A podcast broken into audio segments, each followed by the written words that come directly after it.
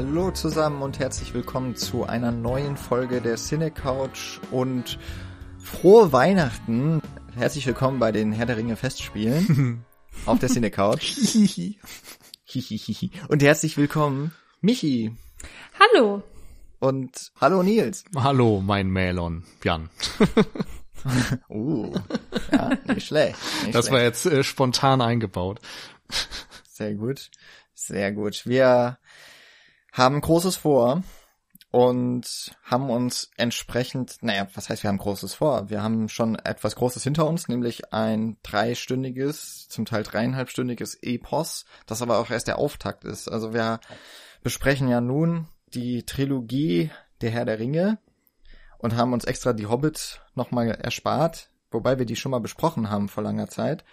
Und es ist natürlich schädlich, dass wir diese Prequels besprochen haben und dem großen, großen Fantasy-Hype damals, der Geburtstag hat, oder vor wenigen Tagen, wenn diese Folge erschienen ist, Geburtstag hatte, nämlich vor 20 Jahren kam der Herr der Ringe, die Gefährten, beziehungsweise The Lord of the Rings, The Fellowship of the Ring ins Kino.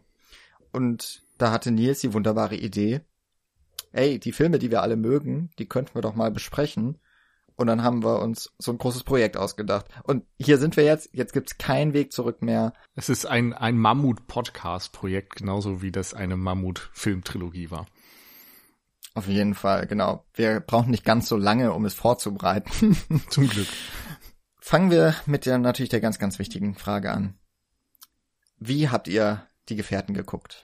Damals wie heute. Oh, ich wollte gerade sagen, wir haben die Gefährten hier bei mir auf dem Beamer geguckt, äh, Blu-ray Kinofassung. Aber damals, ähm, ich erinnere wirklich noch, äh, dass ich damals Trailer gesehen habe von Herr der Ringe. Ich glaube, das erste Mal, dass ich überhaupt in meinem Leben von Herr der Ringe irgendwas mitbekommen habe, war, dass ich im Kino ein Königreich für ein Lama geguckt habe. Und davor irgendwie ein Ankündigungstrailer kam, so ja, hier Ende des Jahres Herr der Ringe. Und irgendwie wurde das dann immer wieder gezeigt und im Fernsehen und sonst wo. Und ich habe mich damals drüber gewundert, das weiß ich noch, weil das irgendwie so groß angekündigt wurde, das ist das Mega-Ding und überhaupt und die legendäre Buchreihe. Und ich als Zehnjähriger kannte das nicht. Und habe mich dann gefragt, so, warum ist das jetzt so ein großes Ding und irgendwie alles unbekannt? Ähm, und überhaupt Fantasy, glaube ich, war mir damals auch noch sehr fremd. Ähm, und ich war natürlich ein bisschen jung eigentlich dann für diese Filme. Ich glaube, der erste war auch ab zwölf freigegeben damals.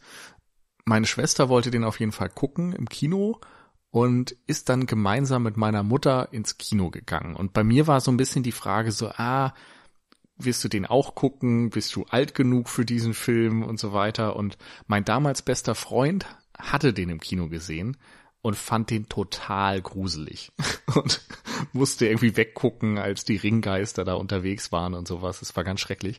Und dann dachte ich mir so, ah nee, das ist wahrscheinlich zu gruselig. Und dann bin ich stattdessen aus Gründen der Fairness ja auch mit meiner Mutti ins Kino gegangen und wir haben die Monster AG geguckt. Und äh, meine Schwester war aber total begeistert von dem Film. Und ähm, ich meine, dass dann, ich weiß nicht mehr genau, wann die DVD rauskam, ob das dann ein Jahr später zu Weihnachten diese DVD gab oder oder vielleicht dann so zum Nikolaus oder so, aber irgendwie gab es damals, wir hatten no, relativ neuen DVD-Player und es gab diese DVD bei uns und da hatte ich dann natürlich auch äh, den Film mitgeguckt und ähm, war ebenfalls dann total begeistert. Also es muss im Grunde dann wahrscheinlich so um Weihnachten 2002 gewesen sein. Ich mit elf Jahren und äh, die ganze Familie im Wohnzimmer vom Fernseher. Da haben wir die Gefährten als Kinofassung damals dann auch auf DVD geguckt.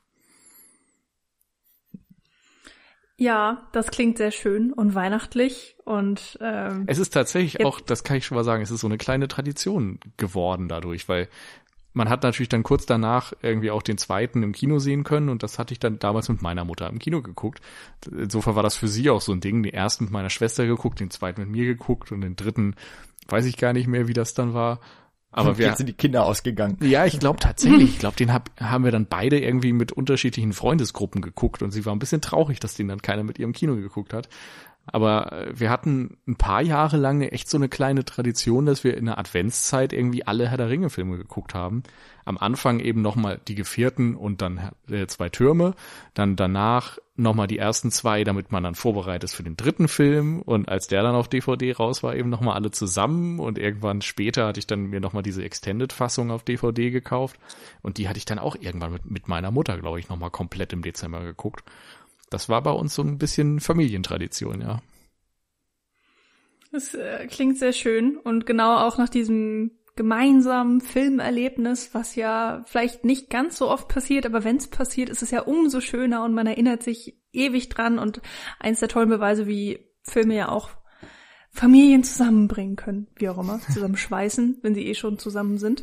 Ja, jetzt wird's ähm, traurig. Wir verabschieden uns von wohligen weihnachtlichen Gefühlen. Ab nach Mordor. Ähm, ja, äh, also ich glaube, ich habe Herr der Ringe, äh, die Gefährten, zum ersten Mal so richtig im Studium gesehen. Ähm, ich kann mich jedenfalls nicht wirklich dran erinnern, dass ich den Film vorher schon mal so richtig gesehen habe. Ich weiß, dass ich irgendwann mal so beim Seppen im Fernsehen auch mal über Herr der Ringe gestolpert bin. Ich kann aber ehrlicherweise noch nicht mal mehr sagen, welche Teile das genau waren. Und ich habe auf jeden Fall noch die Szene gesehen äh, aus dem dritten Teil, wenn dann Frodo den Ring in den Berg wirft oder so. Aber ich wusste eigentlich oh, ja. überhaupt, ja, Entschuldigung, aber ich wusste überhaupt nicht, worum es geht. Ich hatte die Bücher nicht gelesen.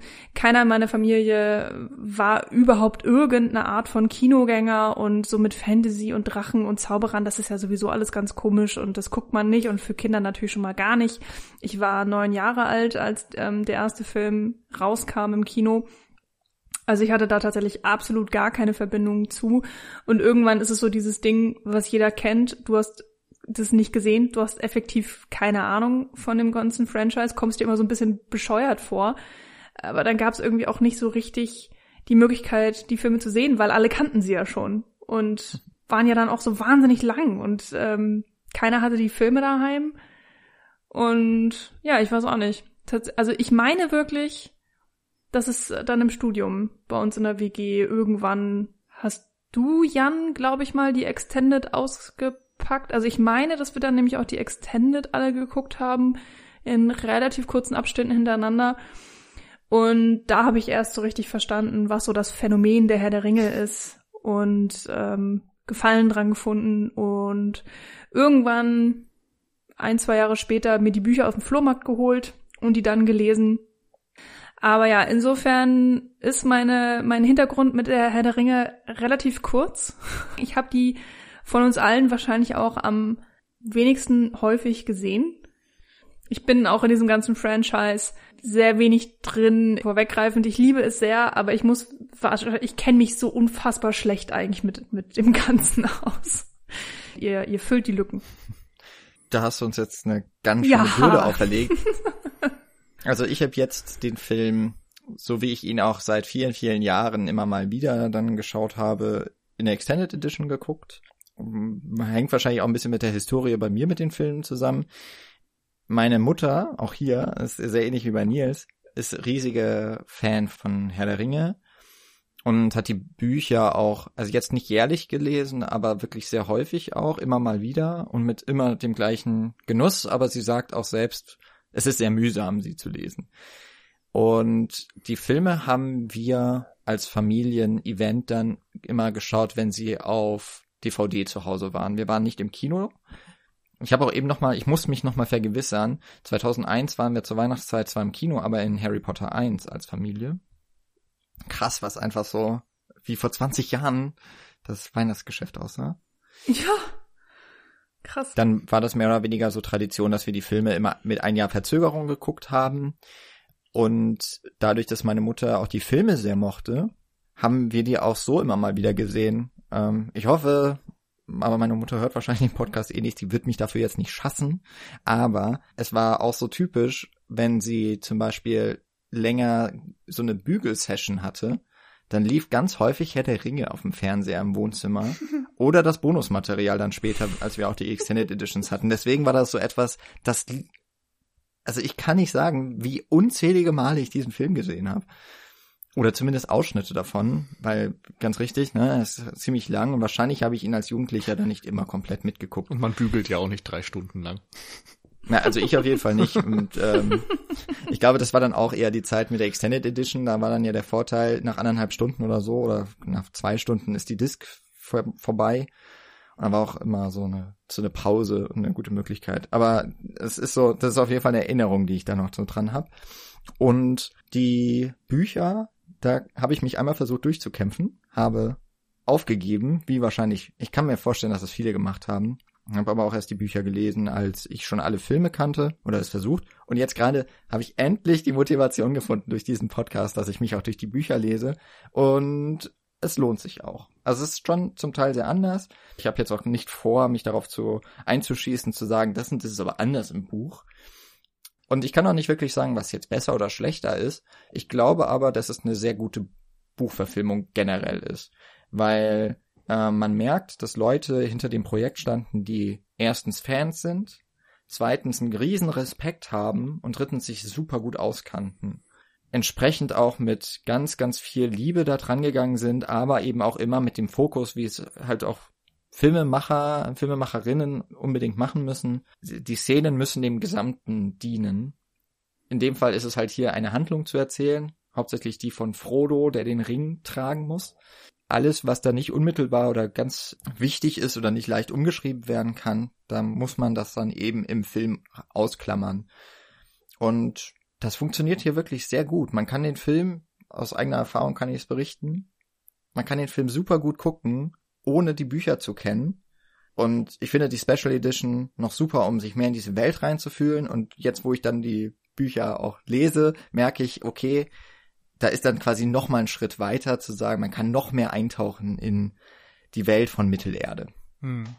Ja, ich finde diese Adaption und die ganze Geschichte darum ist sowieso schon ein Riesenplus bei diesem Film, weil es wurde ja nicht nur runtergekürzt, wie das jetzt bei einer normalen Adaption der Fall ist, weil ein Buch halt eigentlich länger ist, als ein Spielfilm-Drehbuch ähm, lang sein dürfte, dadurch musst du es halt irgendwie runterkürzen und es fühlt sich oftmals sehr gehetzt an. Und bei Herr der Ringe haben sie es halt irgendwie geschafft, dadurch, dass sie sich, wie du sagtest, so gut mit dem Material auskannten, dass sie gewisse Aspekte dann aus dem Kosmos Mittelerde, aus dem Simmerillion, aus anderen Werken, aus äh, der Hobbit nehmen konnten und irgendwie hier so mit in Herr der Ringe dann als kleine Szene mal einbauen konnten oder als, als ein Dialog oder dass gewisse Dialogfetzen, die vielleicht in einer Szene geäußert wurden, einfach an einen anderen Punkt in der Geschichte gesetzt wurden oder ein anderer Charakter die, diese Worte dann geäußert hat, so dass sie irgendwie trotzdem enthalten waren, wenn auch nicht exakt so wie im Buch, aber du hast irgendwie dann dennoch eine sehr große Werktreue zum Gesamtwerk von Tolkien ja, hast irgendwie trotzdem eine Erzählung, die sich sehr aus einem Guss anfühlt. Wir sollten an dieser Stelle vielleicht noch sagen, dass wir natürlich voraussetzen, dass alle, die diesen Podcast hören, die Filme entweder gesehen haben, wahrscheinlich mehrfach, oder die Bücher kennen oder sich insofern mit diesem Kosmos auskennen, dass wir jetzt nicht groß auf die Handlung eingehen werden. Und das werden wir auch in den nächsten Folgen so kurz wie möglich halten. Aber zur Produktionsgeschichte ist vielleicht noch ganz gut zu erwähnen und das auch als so etwas, was wir immer im Hinterkopf nochmal behalten können. Sie haben ja tatsächlich die drei Filme auch innerhalb von 15 Monaten gedreht. Also sie haben die Dreharbeiten abgeschlossen gehabt, als der erste Film ins Kino kam. Habe ich jetzt aber das Bonusmaterial halt auch nur vom ersten Teil gesehen, deswegen ich kann es nicht ganz genau sagen. Aber ich glaube, dass im Grunde dann noch die Postproduktion, wahrscheinlich auch ein paar Nachdrehs, erst noch danach kamen, aber eigentlich 2001 auf jeden Fall schon abgedreht war und zwar für drei Filme. Und dass tatsächlich anfangs wohl Peter Jackson und Fran Walsh, dass sie sogar erst nur zwei Filme machen wollten. Dass sie halt dachten, dass sie einfach gar keine andere Möglichkeit bekommen würden. Genau, also muss man auch nochmal überlegen, ne, in welcher Zeit wir uns da befinden. Heute haben wir sowas wie das MCU, also ein Multi-Film-Franchise, das darauf ausgelegt ist, dass man Geschichten innerhalb dieses Universums erzählen kann und es gibt unzählige Filme. Und 2000 eins oder in, wenn die, als sie angefangen haben, noch so Mitte, Ende der 90er Jahre, da gab es jetzt zwar schon Film-Franchises, natürlich Star Wars, ja, kam ja dann auch wieder Ende, Ende der 90er Jahre, Anfang der 2000er. Matrix war ja auch noch kein Franchise zu dem Zeitpunkt. Da hat Hollywood noch ganz anders getickt. Und äh, das erste Studio, das hier dran war, war ja Miramax. Und dann kam New Line noch dazu. Und die haben halt einfach gemerkt, wir wollen irgendwie schon das, diese gesamte Reise natürlich erzählen, aber haben halt als zwei Filme gepitcht. Wäre bestimmt auch sehr interessant irgendwie gewesen, das zu sehen, aber wahrscheinlich auch nicht so reichhaltig. Und dann wurden drei Filme draus, auch weil das Studio New Line da so dahinter war. Die gehören zu Warner. Mhm. Und äh, damit ist es irgendwie ein großes Projekt zwar, aber New Line Cinema, das muss man vielleicht auch noch erwähnen, war gerade zu dem Zeitpunkt ja eher kein großes Studio. Also es war assoziiert mit Warner, aber ist halt eher so für, bekannt für zum Beispiel die Nightmare on Elm Street Reihe. Das waren vor allem Horrorstudio und insofern passt das irgendwie auch zu Peter Jackson, der auch vorher vor allem im, im Horrorgenre unterwegs war. Im Bonusmaterial wird immer mal so gescherzt, das ist die teuerste Indie-Produktion aller Zeiten. Hm. ich weiß ehrlich gesagt jetzt nicht genau die Zahlen, aber es war schon wahnsinnig viel Geld mit drin. Aber ein ja. riesiges Risiko, dass da alle eingegangen sind. Und es hat sich bezahlt gemacht, wie wir jetzt im Nachhinein wissen. Aber ähm, ein aus heutiger Sicht wahrscheinlich auch wieder wäre schwierig. Ähm, wobei im Moment wird ja Herr der Ringe neu gedreht, also glaube ich mhm. die teuerste Serie aller Zeiten, bis die nächste kommt. Aber ja. Also äh, es sind ungefähr 100 Millionen US-Dollar. Für, für den ersten. Ja. Ja. Okay. Wobei es natürlich auch dann schwierig zu trennen, wenn, wenn die Produktion von allen drei eigentlich so ineinander gelegt wurde, aber. Genau, ich glaube, das war auch von Anfang an irgendwie die Planung. Aber nochmal zum Hintergrund, das Spannende ist ja, dass Peter Jackson das wirklich schon irgendwie als Kind gelesen hat oder als Jugendlicher, dieses Buch, und fasziniert war und eben sich all diese Drehorte bei sich zu Hause im Grunde in Neuseeland vorgestellt hat und direkt dachte, so, das wäre mega, wenn man das hier machen könnte. Und dann angefangen hat, irgendwie mit seiner Super 8 Kamera King Kong schon nachzueifern und so weiter. Also da hat er eigentlich den Grundstein gelegt für alles, was dann auch später in seiner Karriere noch kommen sollte. Mm, und ist ja dann irgendwie über diese Horrorfilme, über Braindead und ähm, Meet the Feebles, Bad Taste, irgendwie sich einen Ruf erarbeitet, irgendwie als sehr kreativer Filmemacher und darüber dann langsam den Sprung geschafft nach Hollywood mit The Frighteners unter anderem. Hatte aber eben immer diesen Traum, irgendwie Herr der Ringe zu verfilmen und hat das dann, glaube ich, auch über Jahre versucht zu pitchen und es hat halt nie funktioniert und dann diese Fragen, ne, kannst du das irgendwie als Zweiteiler runterdampfen? Aber andere Studios, die dann gesagt haben, ja, so für einen, wenn du es als einen Film machen kannst, dann würden wir dir irgendwie das Geld geben, aber da hat er dann wieder gesagt, das funktioniert nicht. Oder Fran Walsh vielleicht auch, ich weiß nicht genau, die haben das ja, glaube ich, damals schon zusammen gepitcht. Mm. Und dann gibt's ja auch noch diese Zeichentrickverfilmung von Ralph Bakshi aus den 70ern, glaube ich, die keinen so tollen Ruf hatte. Das Buch generell galt immer als unverfilmbar. Insofern eigentlich ein Wunder, dass es dann doch geklappt hat. Und ich denke auch, vielleicht war es einfach die perfekte Zeit. So in dem Moment, wo die Studios noch richtig, richtig große Filme machen konnten, eigenständige Filme, die auf, äh, also nicht Teil eines bestehenden Franchises in dem Sinne sein mussten, dass sie da irgendwie 20 Nachfolger nach sich ziehen können. Und dass man eben auch wusste, gewisse finanzielle Risiken können sich lohnen und man kriegt es irgendwie wieder rein. Und die Tricktechnik natürlich, das ist auch noch so ein Ding, das ein paar Jahre vorher ohne CGI sowas nicht möglich gewesen wäre. Und in dem Moment, wo es dann gerade losging, ähm, hat man eben auch mit Herr der Ringe angefangen und dann ja später mit zum Beispiel der Kreation von Gollum auch absolut Maßstäbe gesetzt, aber im Grunde auch schon in diesem Film. Aber man kann eben drüber nachdenken, ob vielleicht auch mit den Werkzeugen und Mitteln, die in Teil 1 zur Verfügung standen, überhaupt Teil 2 und Teil 3 möglich gewesen wären oder ob nicht sogar diese zwei Jahre teilweise, die man noch mehr Zeit hatte, nicht auch dort enorme Fortschritte ermöglicht haben.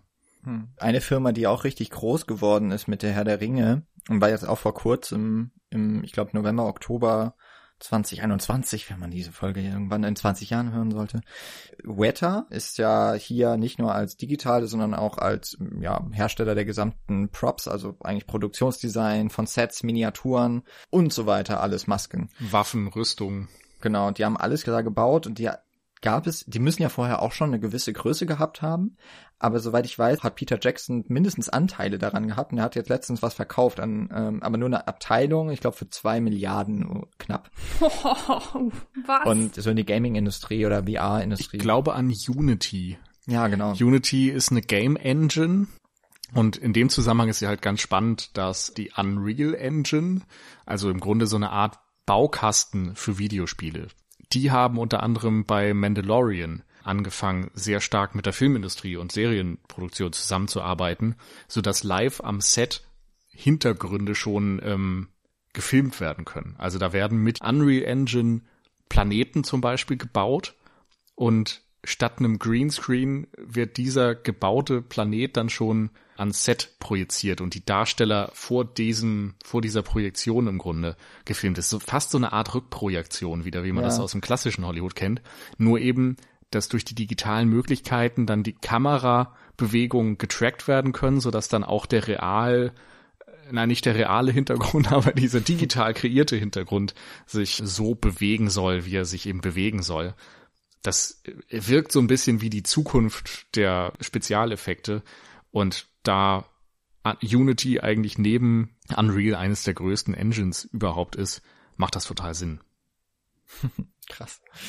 Ah, ja, siehst du, ich hätte jetzt gedacht, die wollen eher deren Know-how haben für, für das Gaming, aber möglicherweise wird es äh, wieder eine weitere Verstrickung geben. Also es tut sich da noch sehr viel. Über viel von Special Effects und digital und analog in dem Fall auch noch, werden wir sicherlich auch noch sprechen im Verlauf aller dieser Podcasts, weil sich da viel tun wird. Du hast eben schon angeteasert, zum Beispiel mit Gollum.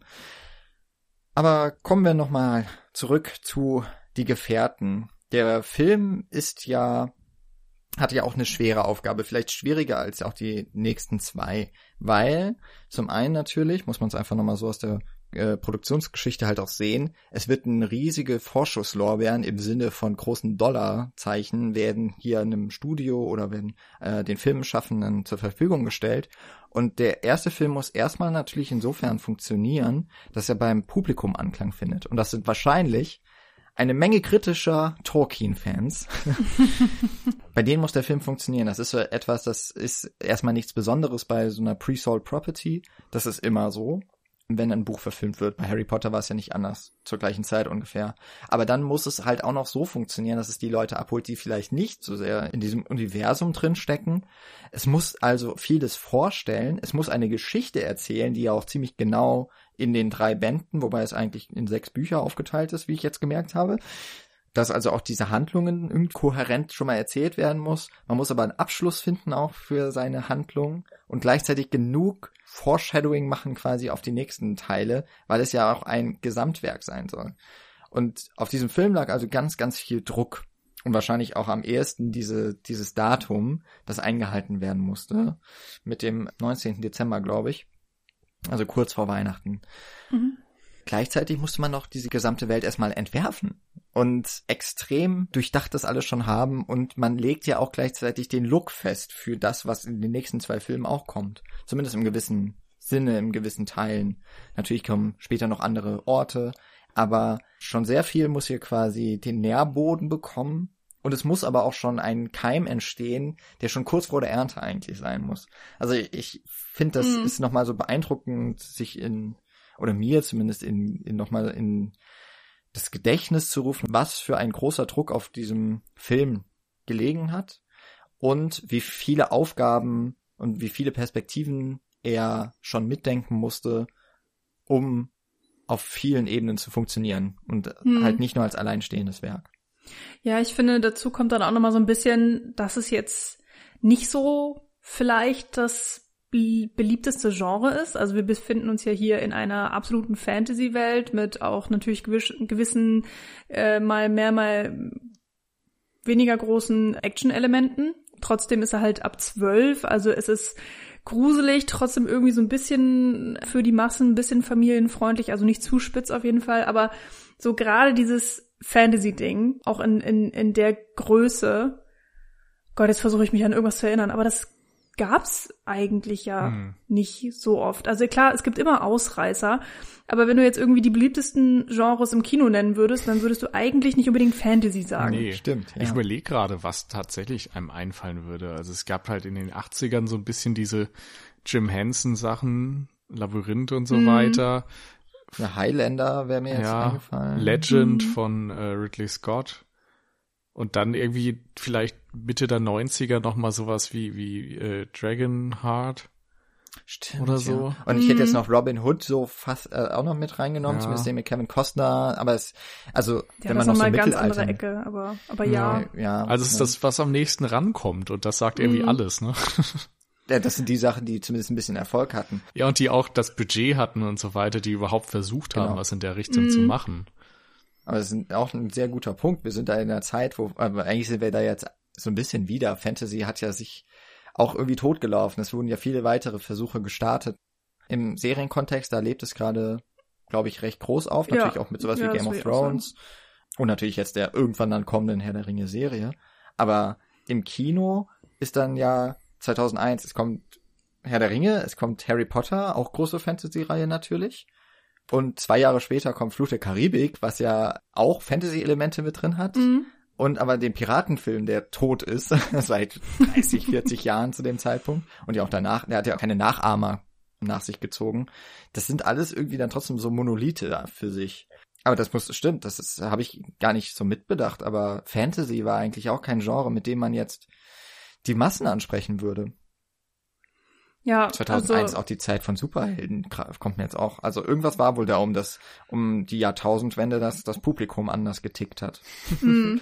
Und dann ist auch so die Frage, wenn man jetzt zum Beispiel als Regisseur und äh, Drehbuchautorin das äh, bei einem Studio verkaufen möchte und dann sagt, ja, ja, wir haben hier einen Fantasy-Zweiteiler oder Dreiteiler, dann sind die wahrscheinlich nicht so begeistert. Und wenn du dann sagst, ja, was ist eine Buchverfilmung von hier Tolkien, weltberühmt kennt jeder das kann dir einerseits vollkommen in die Karten spielen, weil du hast eine großartige Ausgangslage. Es kann aber auch ja alles verkomplizieren und äh, ne, das, was du auch schon angesprochen hattest, die Erwartungshaltung, die der Zuschauer dann an äh, die Adaption hat und ich glaube, das ist auch nochmal dann so ein, so ein Thema für sich. Vielleicht machen wir da mal eine Spezialfolge draus, so Buchadaption, also wie äh, wie es schlecht und gut laufen kann.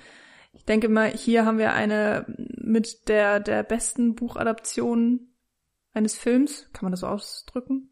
Wie man sich nur hätte wünschen können. Aber wäre ich Fan davon gewesen, also zu der Zeit. Und ich würde diese Bücher lieben. Und dann kommen so die ersten Trailer. So von wegen, hier kommt jetzt die große Filmadaption aus Neuseeland. Ich glaube, ich wäre da auch schon echt skeptisch gewesen, weil das ist natürlich ein absoluter Brocken, dieses Buch zu verfilmen. Ja, sie haben alle überzeugt. Und ich meine, deswegen sind wir ja auch hier, 20 Jahre später, und sagen, wir haben Lust, für uns dieses, dieses Herr der Ringe-Projekt sozusagen zu machen mit den drei Podcasts, weil offensichtlich haben die es ja ganz gut hingekriegt. Das wird noch zu klären sein, ja, aber auch über, über Generationen hinweg und ob man äh, vorher die Bücher schon mochte oder gar nichts davon kannte, haben sie es ja geschafft, die Leute zu überzeugen und eben auch anscheinend ja der erste Film, der es ja dreimal schwerer hatte sozusagen oder auf jeden Fall den Grundstein legen musste, hat überzeugt. Wir haben nicht vor, chronologisch durch den Film zu gehen, aber es bietet sich tatsächlich an, diesen Prolog von Die Gefährten vielleicht am, auch an den Anfang zu stellen, weil das ja etwas ist, was es im Buch so nicht gibt. Diese Ringgeschichte von der Entstehung des Rings oder der Ringe in Mittelerde und damit auch Mittelerde und deren Bewohner schon vorgestellt. Das ist ja eine Sequenz, die wurde extra gemacht, um alle Menschen, die in diesen Film reingehen, auf den gleichen Stand zu bringen oder sagen wir mal auf den notwendigen Stand, um erstens ein Gefühl für diese Welt zu bekommen. Also es wird ja ganz klar hier festgelegt, wir sind in einer Fantasy-Welt. Es gibt eine Art von Magie. Es gibt verschiedene Völker, die sind im Krieg. Und es gibt Gut und Böse. Das wird ja hier im Grunde schon alles mal gezeigt. Und es gibt diesen einen Gegenstand, der so klein ist, aber so bedeutsam, dass er als mehr oder weniger MacGuffin alles in die Wege leitet. Wobei ja der Ring deutlich mehr ist als ein MacGuffin. Das ist auch heute echt cool und episch anzusehen. Das ist eigentlich die größte Schlachtszene in diesem Film. Die kommt direkt am Anfang. Sie ist relativ kurz, man sieht eigentlich nicht viel davon, aber so ein große Ausmaß von einem großen Krieg. Und das ist, das finde ich heute immer noch so, vielleicht auch wegen der Musik, so richtig schön Gänsehaut erweckend. Wie, mhm. äh, also, und dann kommt noch Galadriels Stimme natürlich, die, wo man am Anfang noch nicht weiß, dass Galadriel ist, aber eine Frauenstimme, die die Geschichte des Rings erzählt. Würde ich jetzt mal sagen, ein großartiger Start in einen Film. Auf jeden Fall. Ich finde vor allem diese ganzen kleinen Vignetten auch beeindruckend. Also du siehst ja dann die, die Könige der Menschen, die Könige der Elben und Zwerge und so weiter. Und alles ist irgendwie immer so, schon so besonders ausgeleuchtet und wie dann Sauron da irgendwie im Schicksalsberg steht in dieser Flammenwand und so weiter und die Übergänge zwischen diesen Szenen, die teilweise dann auch so, so eine so eine Feuerwelle sind im Grunde oder so Rauchwolken, die dann den Szenenübergang formen. Also alleine das finde ich schon so wahnsinnig atmosphärisch zusammen mit der Musik und der Stimme klar, die Schlacht ist dann auch irgendwie beeindruckend. Da finde ich, merkt man dann auch ein bisschen, dass der Zahn der Zeit ein bisschen dran genagt hat. Also da kann man schon erkennen, dass es halt am Computer entstanden ist. Aber nichtsdestotrotz ist das irgendwie ein ziemlich bedeutender großer Auftakt und ich finde es ebenfalls sehr, sehr spannend, dass dieser Prolog ja nicht direkt was mit der Handlung zu tun hat. Also was die Figuren angeht, äh, ist natürlich super wichtig zu wissen, wie funktioniert Mittelerde, wer ist der Bösewicht, was ist Mordor, was ist der Ring. Aber diese ganzen Protagonisten, die gesamten Gefährten und so weiter sind ja alle nicht Teil dessen. Und das finde ich ist mhm. irgendwie schon mal ein, wie du auch sagst, ein beeindruckendes Statement, dass man sich hier vom Buch löst, direkt mit Seite eins, mit Minute eins des Films im Grunde Mm, aber trotzdem so einen perfekten Einstieg schafft. Mm, und ich finde, du wirst auch sofort ergriffen. Ihr habt es ja schon gesagt, er ist unfassbar atmosphärisch und hat auch sofort meine Aufmerksamkeit bekommen. Obwohl ja gerade am Anfang, wenn über die Ringe erzählt wird, passiert ja erstmal nichts. Also das kann ja auch mal wahnsinnig nach hinten losgehen, wenn du da einfach einen Erzähler hast und der erzählt dir einfach Fakten. So kann ja auch sein, dass du abschweifst, dass du irgendwie gar nicht zuhörst oder dass du es uninteressant findest. Aber gerade hier diesen Prolog finde ich halt zu so keiner Sekunde uninteressant.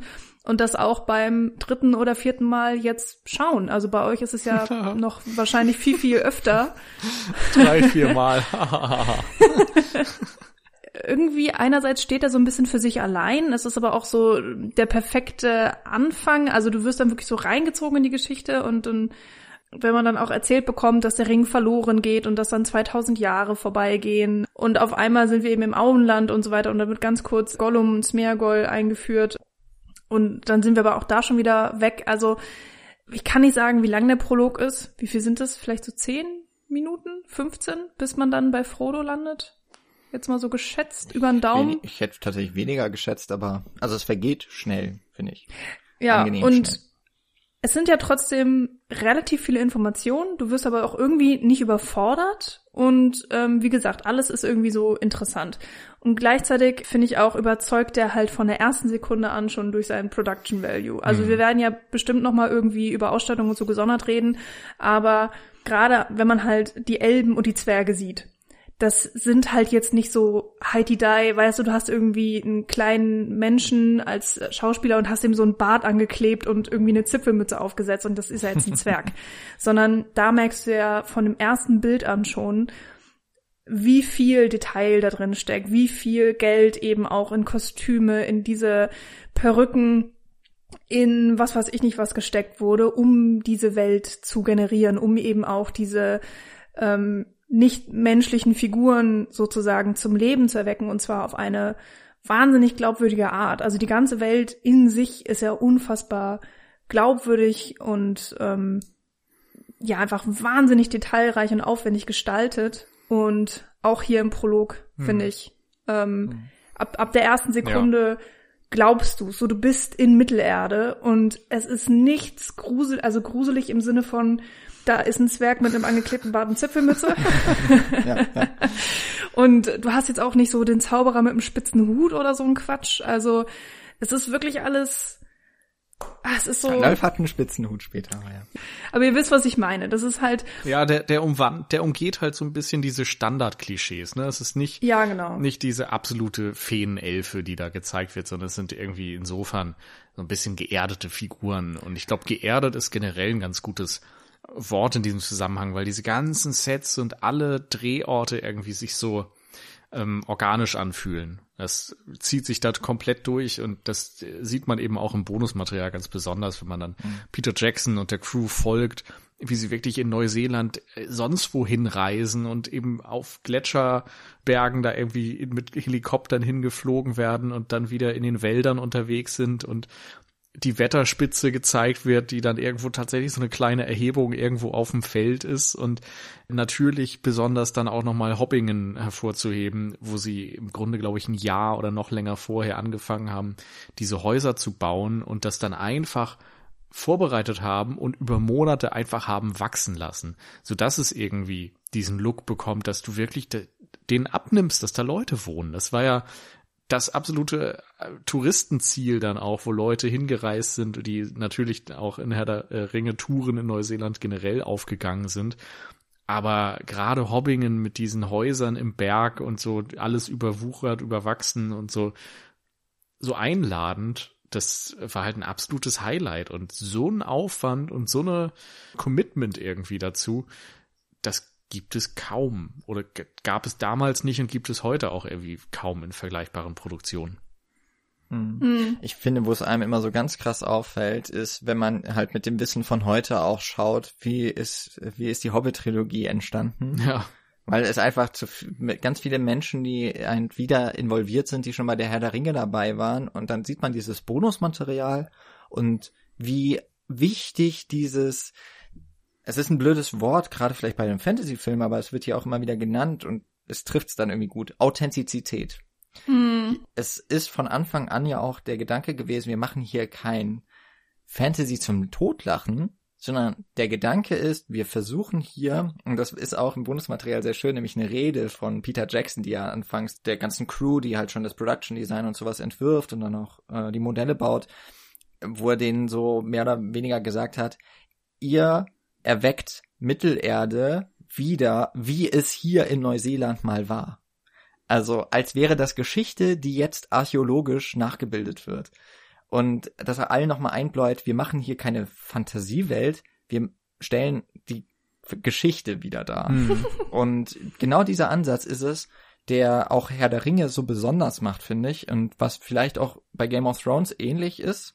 Ich glaube auch vom Grundkonzept her, weil es auch schon in den bei Game of Thrones kann ich nicht wirklich von den Büchern sprechen, aber allem nach, was ich höre, ist das auch da schon so einer der Grundgedanken. Auch Tolkien hat eine Welt ja erschaffen, die, wie jetzt hier in dem Bundesmaterial gesagt wird, so, die soll so der Mythos von, von England irgendwie sein, so eine Sagengeschichte, nicht eine Kindergeschichte, wie es jetzt vielleicht der Hobbit war. Ja, das finde ich halt hier auch wirklich so schön gemacht, weil auch am Anfang, es wird auch der Ton gesetzt. Also es Mhm. ist, es ist ernsthaft gemeint und es kommt auch so rüber. Es ist trotzdem toll, wie viel der Film erzählt über seine Bilder, Mhm. obwohl gleichzeitig eine Stimme darüber liegt. Die ist notwendig, weil es eben Menschen gibt, die kennen nicht diese Völker, was Mordor und so weiter ist. Also das kann man ja nicht erkennen, weil es gibt ja kein Äquivalent dazu in unserer Welt. Man zeigt halt nicht das, das Empire State Building und wir wissen, es ist New York. So funktioniert das ja in der Fantasy-Welt nicht. Aber gleichzeitig sieht man Elrond und Galadriel und wir sehen sie später im Film und wir hören, dass irgendwie tausend Jahre vergangen sind. Und sie sehen noch genauso aus. Dadurch wird ja auch ganz viel erzählt über diese Welt, ohne dass es wirklich erwähnt werden muss. Mhm. Wobei Elrond sagt, ich war da. Aber vielleicht auch nur, um es nochmal in die Erinnerung zu rufen von den Leuten, die vor zwei Stunden nicht aufgepasst haben oder noch nicht auf dem Platz saßen, als der Film angefangen hat. Was? Frevel. Nee, das stimmt. Gleichzeitig haben wir dann ja auch sozusagen den Bruch, wenn der Prolog aufhört. Und, oh mein Gott, korrigiert mich, wenn ich falsch liege, aber wir sind doch dann bei Gandalf, wie er ins Auenland genau. reitet, ne? Und Frodo.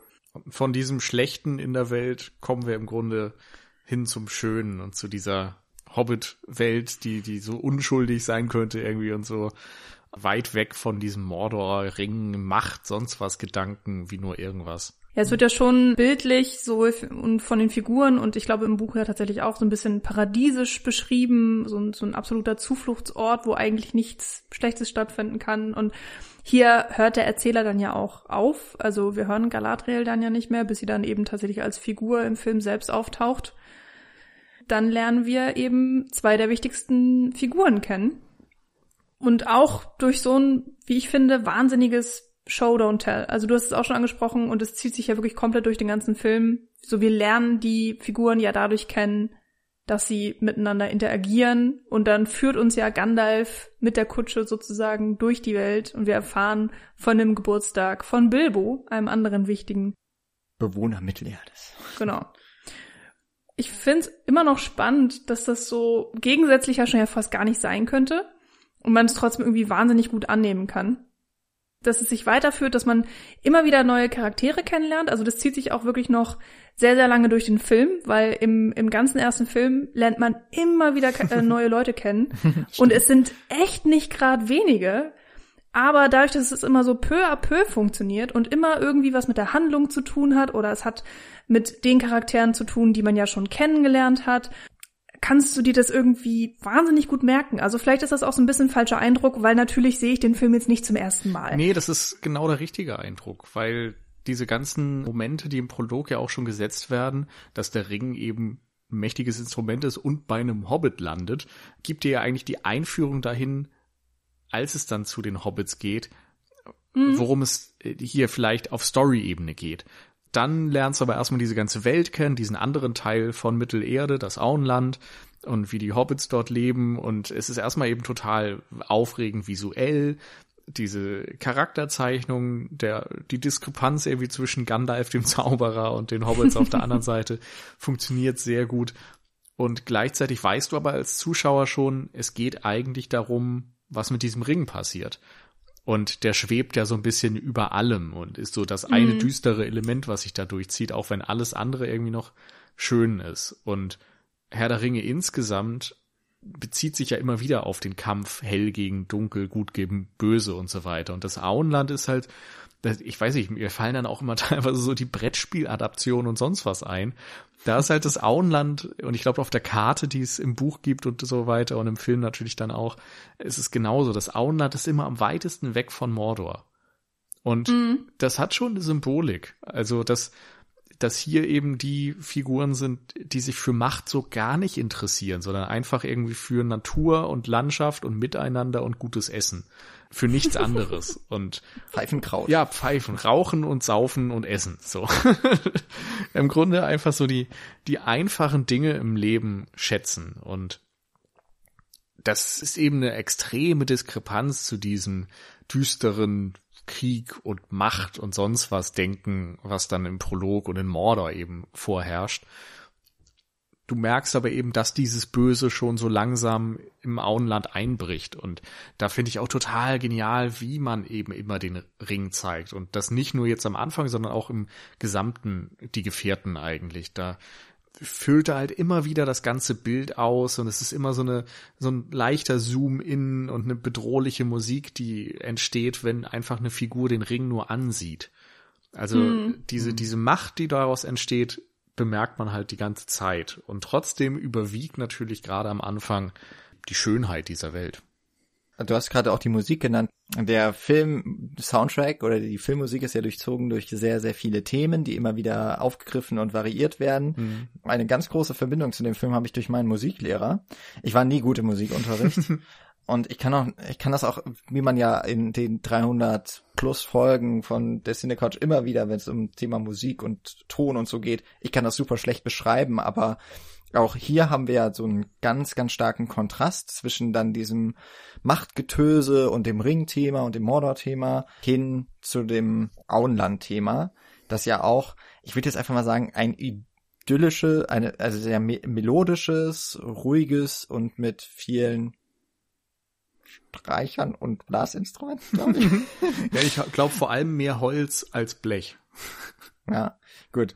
Aber auch das passt halt gut, ne? Weil es auch ein so natürliches Umgebung, naturbelassene Umgebung ist und hier im Einklang alles funktioniert, in Harmonie. Und so ist auch die Musik für die Hobbits oder für eben dieses Gebiet und wird ja auch im späteren Verlauf des, dieses Films, aber auch der gesamten Saga immer mal wieder dazu kommen, dass auch dieses Thema eingespielt wird. Aber es ist halt am Anfang so richtig präsent und es wird immer, immer spärlicher. Und weil es auch so etwas ist, was man dann immer hier in dem Film ganz stark mit Bildern verknüpft, baut sich so eine emotionale Bindung, finde ich, auf. Und durch die Musik wird dann auch immer so eine, bei mir zumindest, das mag aber durch viele Schauen auch kommen, kommen auch immer wieder dann die Bilder hoch von dem ersten Mal quasi, dass ich diese Musik gehört habe. Ich glaube, das, das ist schon auch sehr bewusst so gemacht. Über die Musik von Howard Shaw werden wir noch ganz, ganz häufig reden und wahrscheinlich schwärmen, weil es wird auch so beschrieben wie eine Oper eigentlich, die er geschrieben hat. Und diesen Film ganz, ganz stark, vielleicht so stark wie kaum eine andere Filmmusik, außer vielleicht Star Wars, sage ich jetzt mal, so, so stark prägt. Ja, es gibt ja auch nicht ohne Grund jetzt auch immer wieder irgendwelche Konzerte, wo Ausschnitte des Films gezeigt werden und eben ein, ein riesiges Orchester die Musik dann eben live dazu spielt. Und Stimmt. Ja. Genau. Da geht's dann halt ein bisschen weniger um die Filme, weil wie gesagt, es werden halt Ausschnitte gezeigt, aber ja, die Musik steht dann im Vordergrund und das ist auch echt eins der Sachen. Also wenn weiß ich nicht, irgendwer müsste nur so ein paar Töne mhm. trällern von, von ähm, dem Auenland-Lied. Man hat es sofort im Ohr und man hat irgendwie so dieses, dieses Wohligkeitsgefühl, was dann aufsteigt, so dieser Nostalgiefaktor, den man dann natürlich auch hat, wenn man die Filme so und so oft gesehen hat. Und mhm. Das ist wirklich unfassbar, ähm, welche Verknüpfungen da so stattfindet und wie, wie das, man das auch teilweise im Gedächtnis behält. Ja, das funktioniert tatsächlich durch den Einsatz von Leitmotiven. Mhm. Das ist, glaube ich, ich habe da auch nur so Halbwissen, aber ich glaube, es geht auf Wagner zurück, der irgendwie in seinen Opern verschiedenen Figuren oder so ein Leitmotiv gegeben hat und das war eben eine sehr prägnante Melodiefolge, glaube ich, oder vielleicht auch eine Harmonie, ein, ein sehr erkennbares musikalisches Thema, was dann mit einer bestimmten Figur oder einem bestimmten Ort verknüpft war. Und im Filmbereich das berühmteste Beispiel dafür ansonsten ist wahrscheinlich Star Wars, wo eben das Luke-Thema und das Leia-Thema und das Darth Vader-Thema und so weiter immer wieder an sehr prägnanten Orten oder Momenten in der Handlung auftauchen und dann auch eine Funktion in der Erzählung oftmals einnehmen. Also gerade wenn du die Wandlung von Skywalker von den Jedi und damit der guten Seite der Macht hin zur dunklen Seite und den Sith erzählst, wird dort auf musikalischer Ebene eben immer wieder das Darth Vader-Thema zum Beispiel eingebaut. Und über solche Mechanismen kannst du eben gut erzählen. Und in Herr der Ringe haben sie, oder hat Howard Shaw das dann ähnlich gemacht und hat verschiedenen Regionen ein Thema gegeben, hat die auch abgegrenzt davon, je nachdem, äh, was sie ausdrücken sollten. Da merkt man dann auch teilweise die Einflüsse, dass es dort eben auch so einen gewissen Folk-Einfluss oder so, so traditionelle Englisch, Britisch, Irisch, weiß ich nicht, woher das kommt, Einflüsse auf jeden Fall in der Musik gibt, dass dieses heftige Isengard-Thema mit, mit viel Blechbläsern und Percussion und Trommeln und so weiter natürlich ähm, weitaus bedrohlicher und düsterer wirkt, in Moll geschrieben, im Vergleich zu diesem eher beschwingten, in Dur geschriebenen ähm, Hobbingen-Thema. Ja, ist eine große Bandbreite insgesamt in diesem Film und schafft es irgendwie, das Ganze auch nochmal zusammenzubringen und trotzdem die Kontraste zwischen diesen ganzen unterschiedlichen Polen aufzumachen. Und für mich wirklich grandios. Auch je öfter man diese Filme sieht, desto mehr Themen bleiben hängen. Also es gibt kaum Filme irgendwie, bei denen man sich an so viel Musik erinnert wie Herr der Ringe. Ist schon beeindruckend. Mhm. Stimmt. Was wir auch häufig mal kritisieren, mit der Filmmusik wird uns irgendwas so aufgedrückt, so aufgezwängt oder es ist einfach so deutlich, dass hier Tränendrüse aktiviert werden soll beim Zuschauer oder bei uns. Und ich finde auch hier ist es sehr sparsam, obwohl eigentlich dauerhaft Musik im Hintergrund läuft, habe ich nicht das Gefühl, dass uns hier irgendwas aufgedrängt wird, sondern es ist die Begleitung und äh, gerade im späteren Verlauf können wir dadurch selber dann die Assoziation ziehen die natürlich vom, Mhm. von den Filmemachern dann auch bewusst eingesetzt werden. Also ein hoffnungsvoller Moment wird häufig eher mit eben zum Beispiel dem Auenland-Thema oder ein mutiger Moment mit dem Gefährtenthema irgendwie sowas verknüpft. Ja. Aber ist immer mit Begleiter auch für uns Mhm. und führt uns mit durch diese emotionale Reise, die ja da auch passiert. Also immer subtil, finde ich, ist es nicht, aber es muss das halt auch nicht sein, weil in, in manchen Momenten willst du ja genau an das Auenland erinnert werden und du willst, dass die Figur irgendwie im größten Moment, äh, wo, wo du das Gefühl hast, so alles bricht hier zusammen, es gibt keine Hoffnung mehr, da nochmal so diese Hoffnung zu symbolisieren durch den Gedanken an das Gute in der Welt, an die Heimat in Hobbingen und so weiter, ist dann halt ein sehr funktionaler Moment. Genauso wie diese Macht des Ringes immer mal wieder eingesetzt wird durch das da, da, da, da, da, da, da, da, da und so. Das, das erkennst du sofort. Und Mhm. selbst wenn du es vielleicht nicht bewusst wahrnimmst, wirst du es auf jeden Fall unterbewusst wahrnehmen, dass da diese Bedrohung wieder sich so langsam reinschleicht. Das funktioniert einfach extrem gut und ist sehr bewusst eingesetzt und nicht zufällig eingesetzt und ich glaube darum dann wieder stärker, als wenn es halt einfach so ein, ja, Underscoring wäre, wo man die Emotionen einfach nur wecken will, sondern es ist eben nicht nur die Emotion, die beim Zuschauer geweckt werden soll, sondern es hat wirklich eine, eine Funktion und eine Intention. Mhm. Hm. Ja. Vielleicht mein abschließendes zum Filmmusik, zumindest für diese Folge, wäre ein schönes Beispiel, wo die Musik miteinander konkurriert, ist dieser Moment auf Ort Hank, also auf dem Turm von Saruman in Isengard, auf dem ja Gandalf im späteren Verlauf gefangen gehalten wurde. Und dann kommt dieser Falter. Die Mo- Motte. Äh, man hört ja, das ist ja der Zeitpunkt auch, wo Isengard gerade aufrüstet. Und das ist dann dieses dü -dü -dü. Also auch das Industrielle kommt ja durch die Musik zum Ausdruck, Ja. sehr bedrohlich.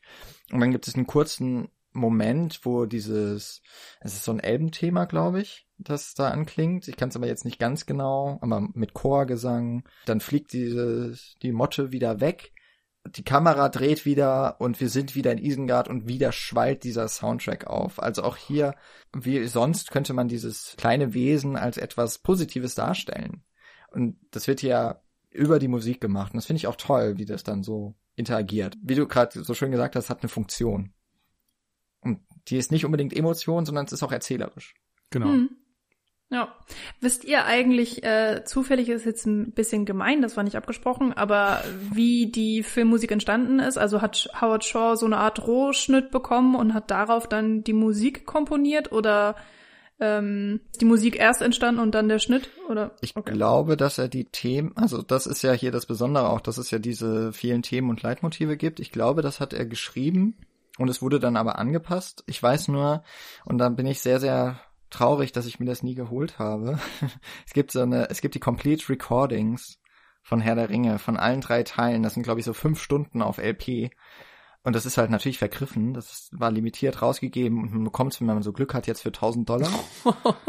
eine, also eine Box, ne, nur von einem Film. Und ich glaube, das sind fünf oder sechs Stunden Musik, wo auch schon irgendwie klar ist, er hat sehr viel mehr geschrieben als das, was in den Filmen zum Einsatz kommt. Deswegen glaube ich, geschrieben hat das so auch schon parallel, aber natürlich hat er dann den, mit dem endgültigen Schnitt wird dann ja die Musik nochmal eingespielt und angepasst. Genau. Kann man hier, aber auch in anderen Bonusmaterialien von Filmen, die immer besondere Filmmusik haben, bei Flut der Karibik beispielsweise auch, kann man sich das sehr schön mal angucken, wie sowas funktioniert. Der Weiße Hai auch. Eigentlich alles. Das Hm. ist ja, glaube ich, das Standard Procedure. Habt ihr ein äh, Lieblingsthema? Oh Gott. Nee, Oh. nee, hab ich nicht, weil ich eben diese Variante so großartig finde. hab's gerade nicht im Ohr, das habe ich auch im Vorgespräch schon gesagt. Ich mag das Thema, das dann im zweiten Teil erst kommt, das äh, von Rohan, weil es dann auch immer in so schönen Momenten kommt und das, äh, weil das Thema selbst so eine, eine Reise und eine Heilung irgendwie erlebt. Aber da kommen wir dann bei die zwei Türme nochmal Hm. dazu. Dö, dö, dö, Ah, okay. Ja, danke, danke. Und äh, ja, Sehr aber da gut. kommen wir tatsächlich im zweiten Teil nochmal Ja. dazu. Aber ich mag Sehr auch schön. das Zusammenspiel. Ja. Ich würde aber tatsächlich nochmal zum Auenland auch zurückkommen, weil es uns ein, eine weitere Möglichkeit gibt, über etwas so um den Film heraus zu erzählen, was einem eigentlich ganz bewusst ist, weil besonders an den Hobbits ist ja, sie sind kleine Wesen, werden ja auch Halblinge genannt im, in der Umgangssprache Mittelerdes.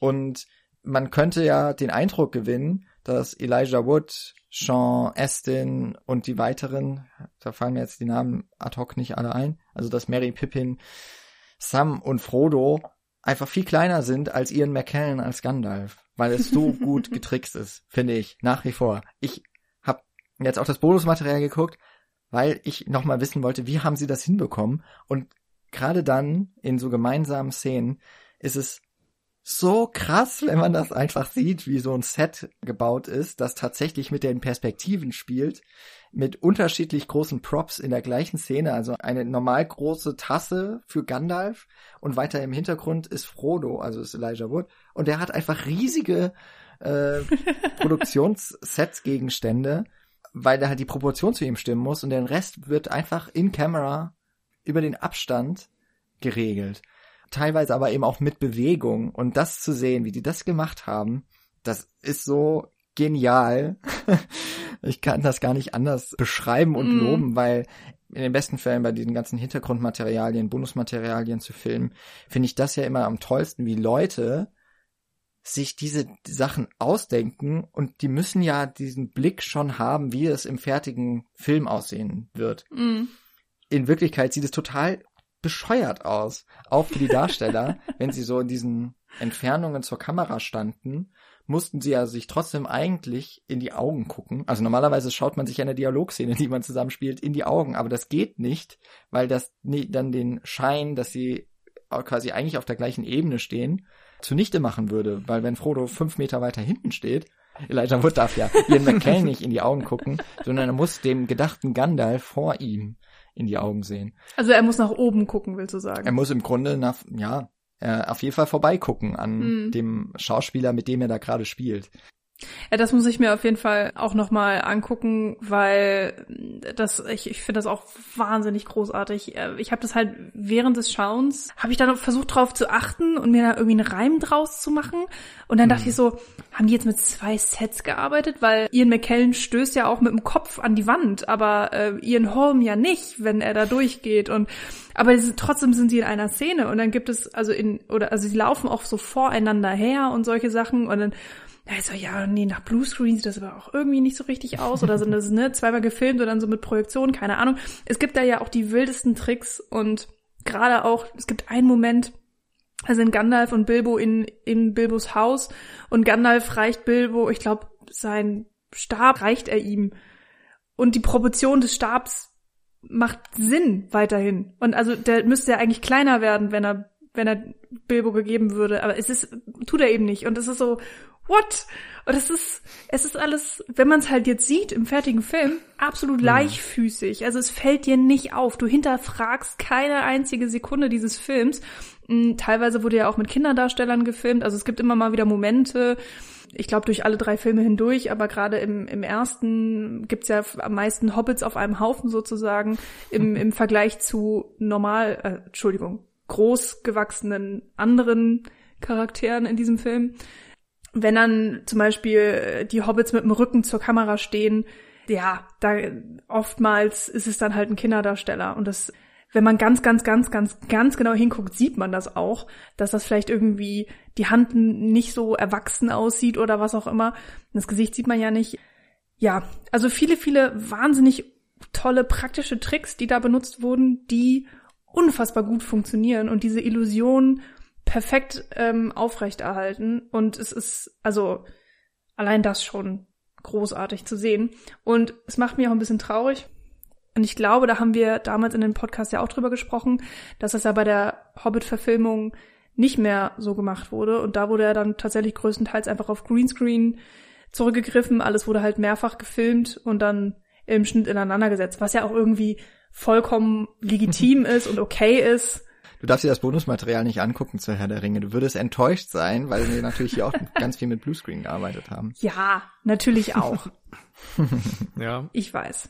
Trotzdem ein Herz für praktische Effekte. Der Unterschied hier ist halt wirklich, dass zumindest in vielen, vielen Fällen mit realen Sets und realen Darstellern gearbeitet wurde das Ding ist ja auch beim Hobbit, dass sie da tatsächlich selten in die Natur gegangen sind, sondern mhm. diese ganzen Sets in Bruchtal und sonst wo wurden halt irgendwie am Greenscreen gebaut.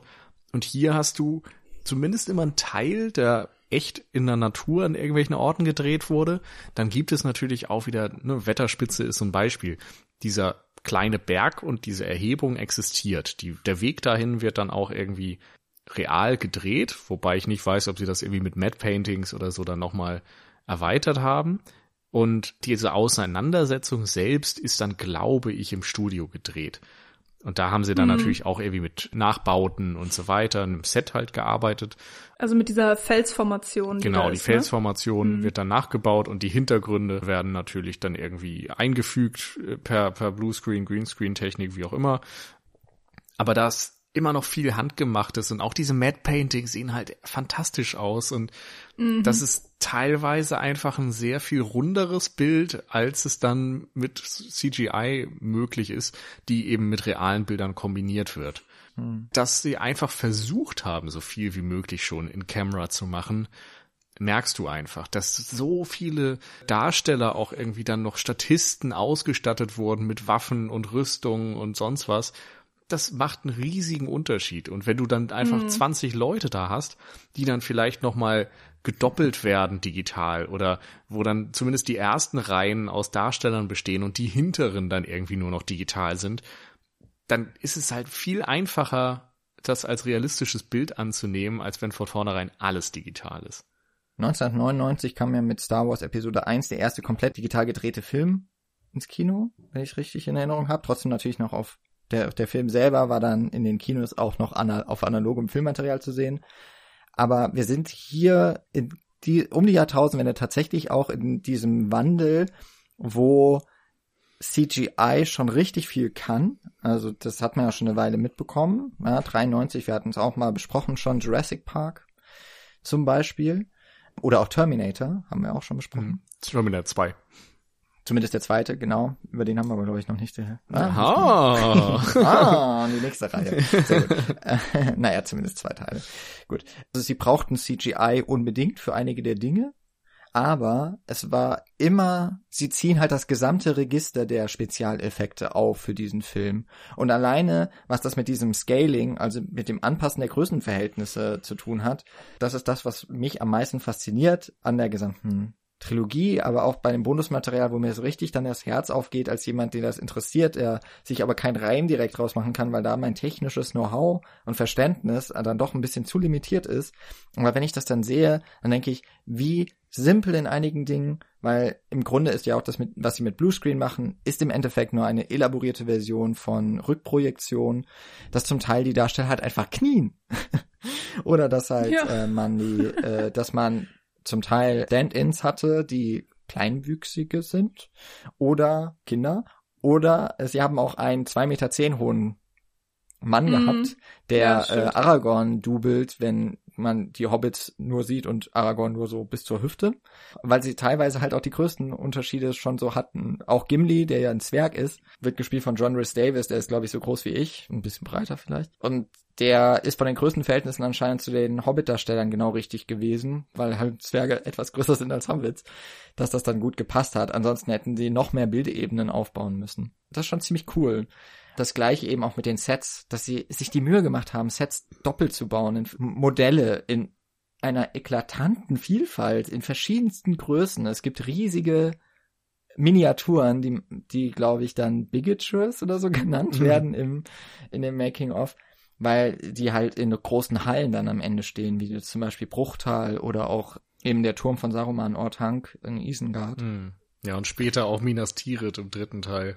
Ja, das ist halt der Wahnsinn und mit was für einem Detailgrad und dass ja tatsächlich dann auch Aufnahmen von diesen Modellen gemacht werden und die werden dann eingesetzt in den realen Film.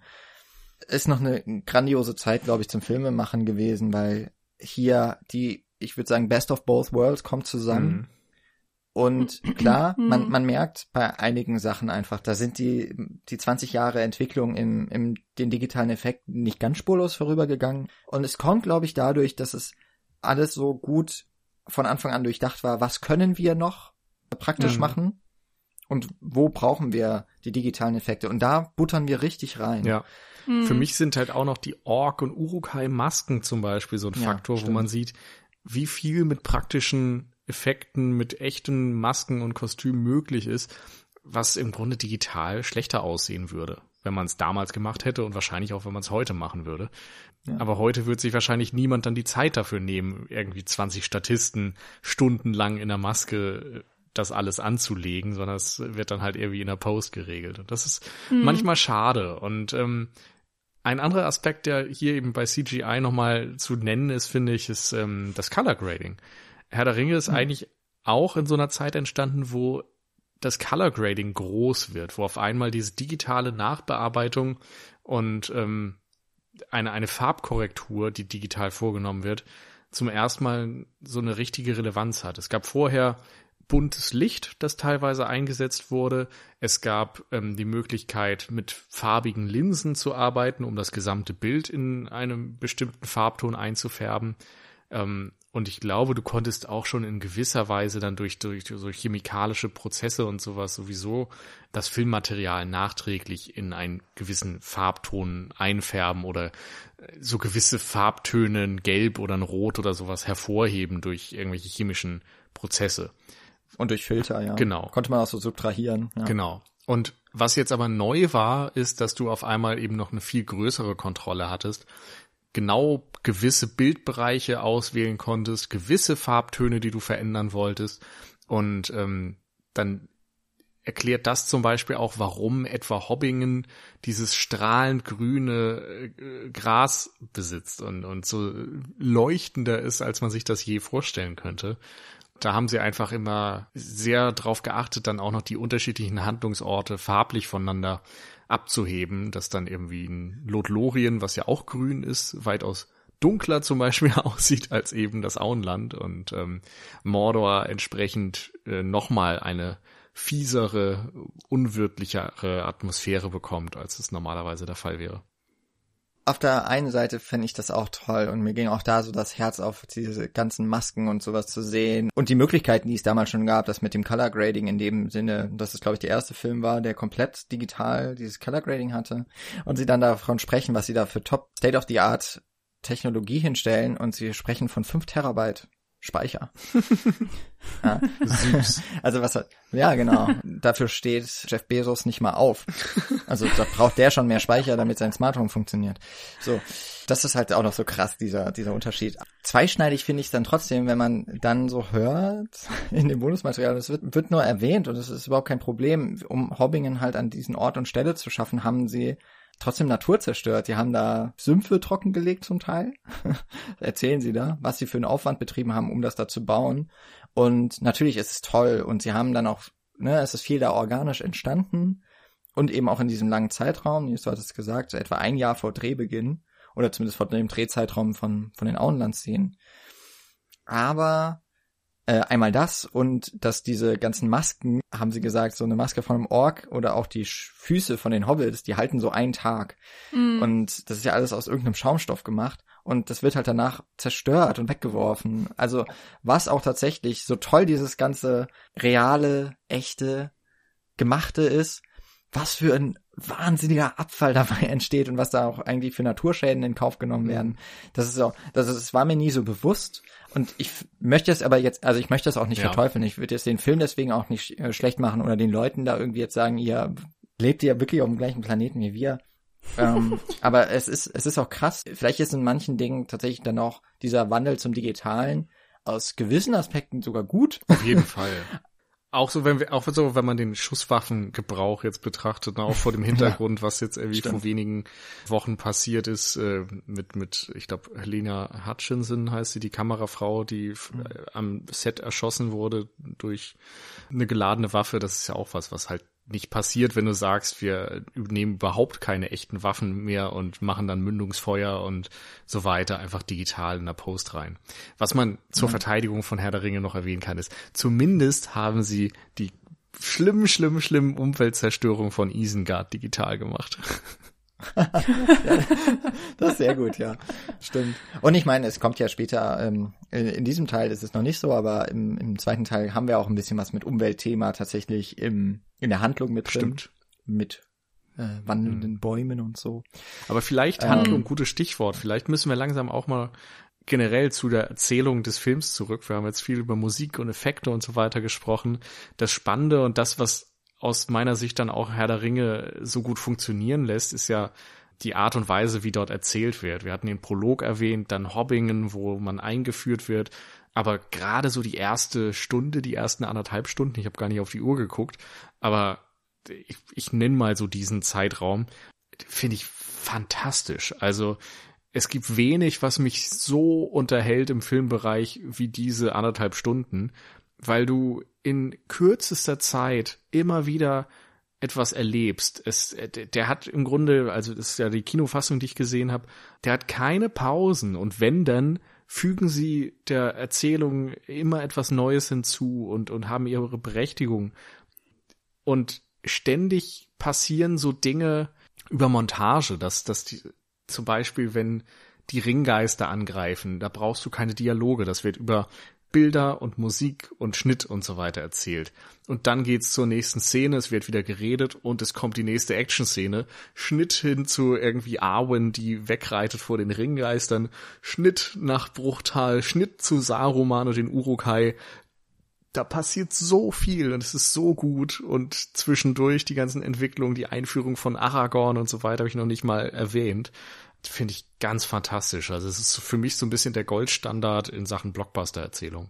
Ja, das finde ich auch absolut. Also mir ist auch ähm, ja beim Schauen nochmal aufgefallen, wie gezielt das Drehbuch da strukturiert ist. Also wirklich auch mit, mit den ruhigen Momenten, mit den aufregenden Momenten, mit den Momenten, wo du sehr, sehr viele Informationen bekommst oder eben die Momente, wo neue Charaktere eingeführt werden. Also meistens ist es eben nicht nur einer davon, sondern passieren mehrere irgendwie so zusammen. Dieses Gefühl dafür, ähm, so, okay, wann, wann ist eine Szene eigentlich zu Ende, wann kann die nächste anfangen? Das ist so unglaublich in, in diesem Film. Ich will gar nicht wissen, wie, wie lange die daran dran gearbeitet haben. Also es ist ja von Fran Walsh geschrieben. Fran Walsh, Philippa Boyens und Peter Jackson. Irgendwer, oh, ich weiß nicht mehr, wer hat das gesagt, so von wegen, man muss eine Szene beenden, wenn es anfängt, langweilig zu werden. Oder auch wenn man, wenn man verschiedene. ja, ne? ja, irgendwie schon, ne? Oder auch, äh, wenn man halt ganz, ganz viele Perspektiven erzählt, so für, zum Beispiel auch bei Game of Thrones, da befinden wir uns ja gleichzeitig bei zehn Hauptcharakteren oder so. Und du wechselst ja immer zwischen denen hin und her. Und eigentlich ist so das Prinzip, wenn es bei der einen Figur langweilig geworden ist, gehst du zur nächsten über. Und so simpel wie es klingt, so schwer ist es ja in der Tat, das umzusetzen. Überhaupt äh, dieses Buch erstmal ähm, zu verkürzen, für einen Film zu adaptieren und dann irgendwie trotzdem auch noch ein interessantes Drehbuch draus zu schreiben schreiben und den Zuschauer nicht zu überfordern, ob er jetzt Ahnung von den Büchern hatte oder nicht. Und gerade hier im ersten Film, ich hatte es ja schon mal gesagt, es werden halt so unfassbar viele Personen eingeführt, so viele Informationen preisgegeben und trotzdem passiert darüber hinaus noch so viel in der Handlung. Mhm.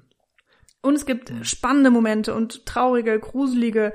Es gibt ganz, ganz ruhige. Es gibt sogar eine kleine Romanze, die erzählt wird dann bist du irgendwie wieder bei Frodo und dann haben Frodo und Sam haben irgendwie einen Moment, dann haben wir eine Schlacht.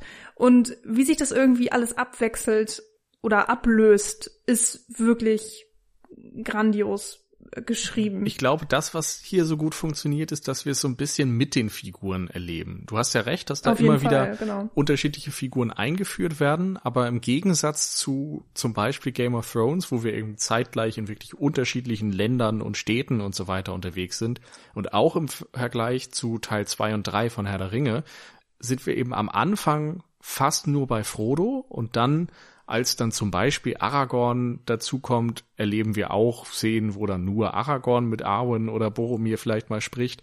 Mhm. Aber es fügt sich immer so nahtlos zusammen, weil wir mit den Figuren die neuen Figuren kennenlernen, weil sie irgendwie auch ja dieses genau.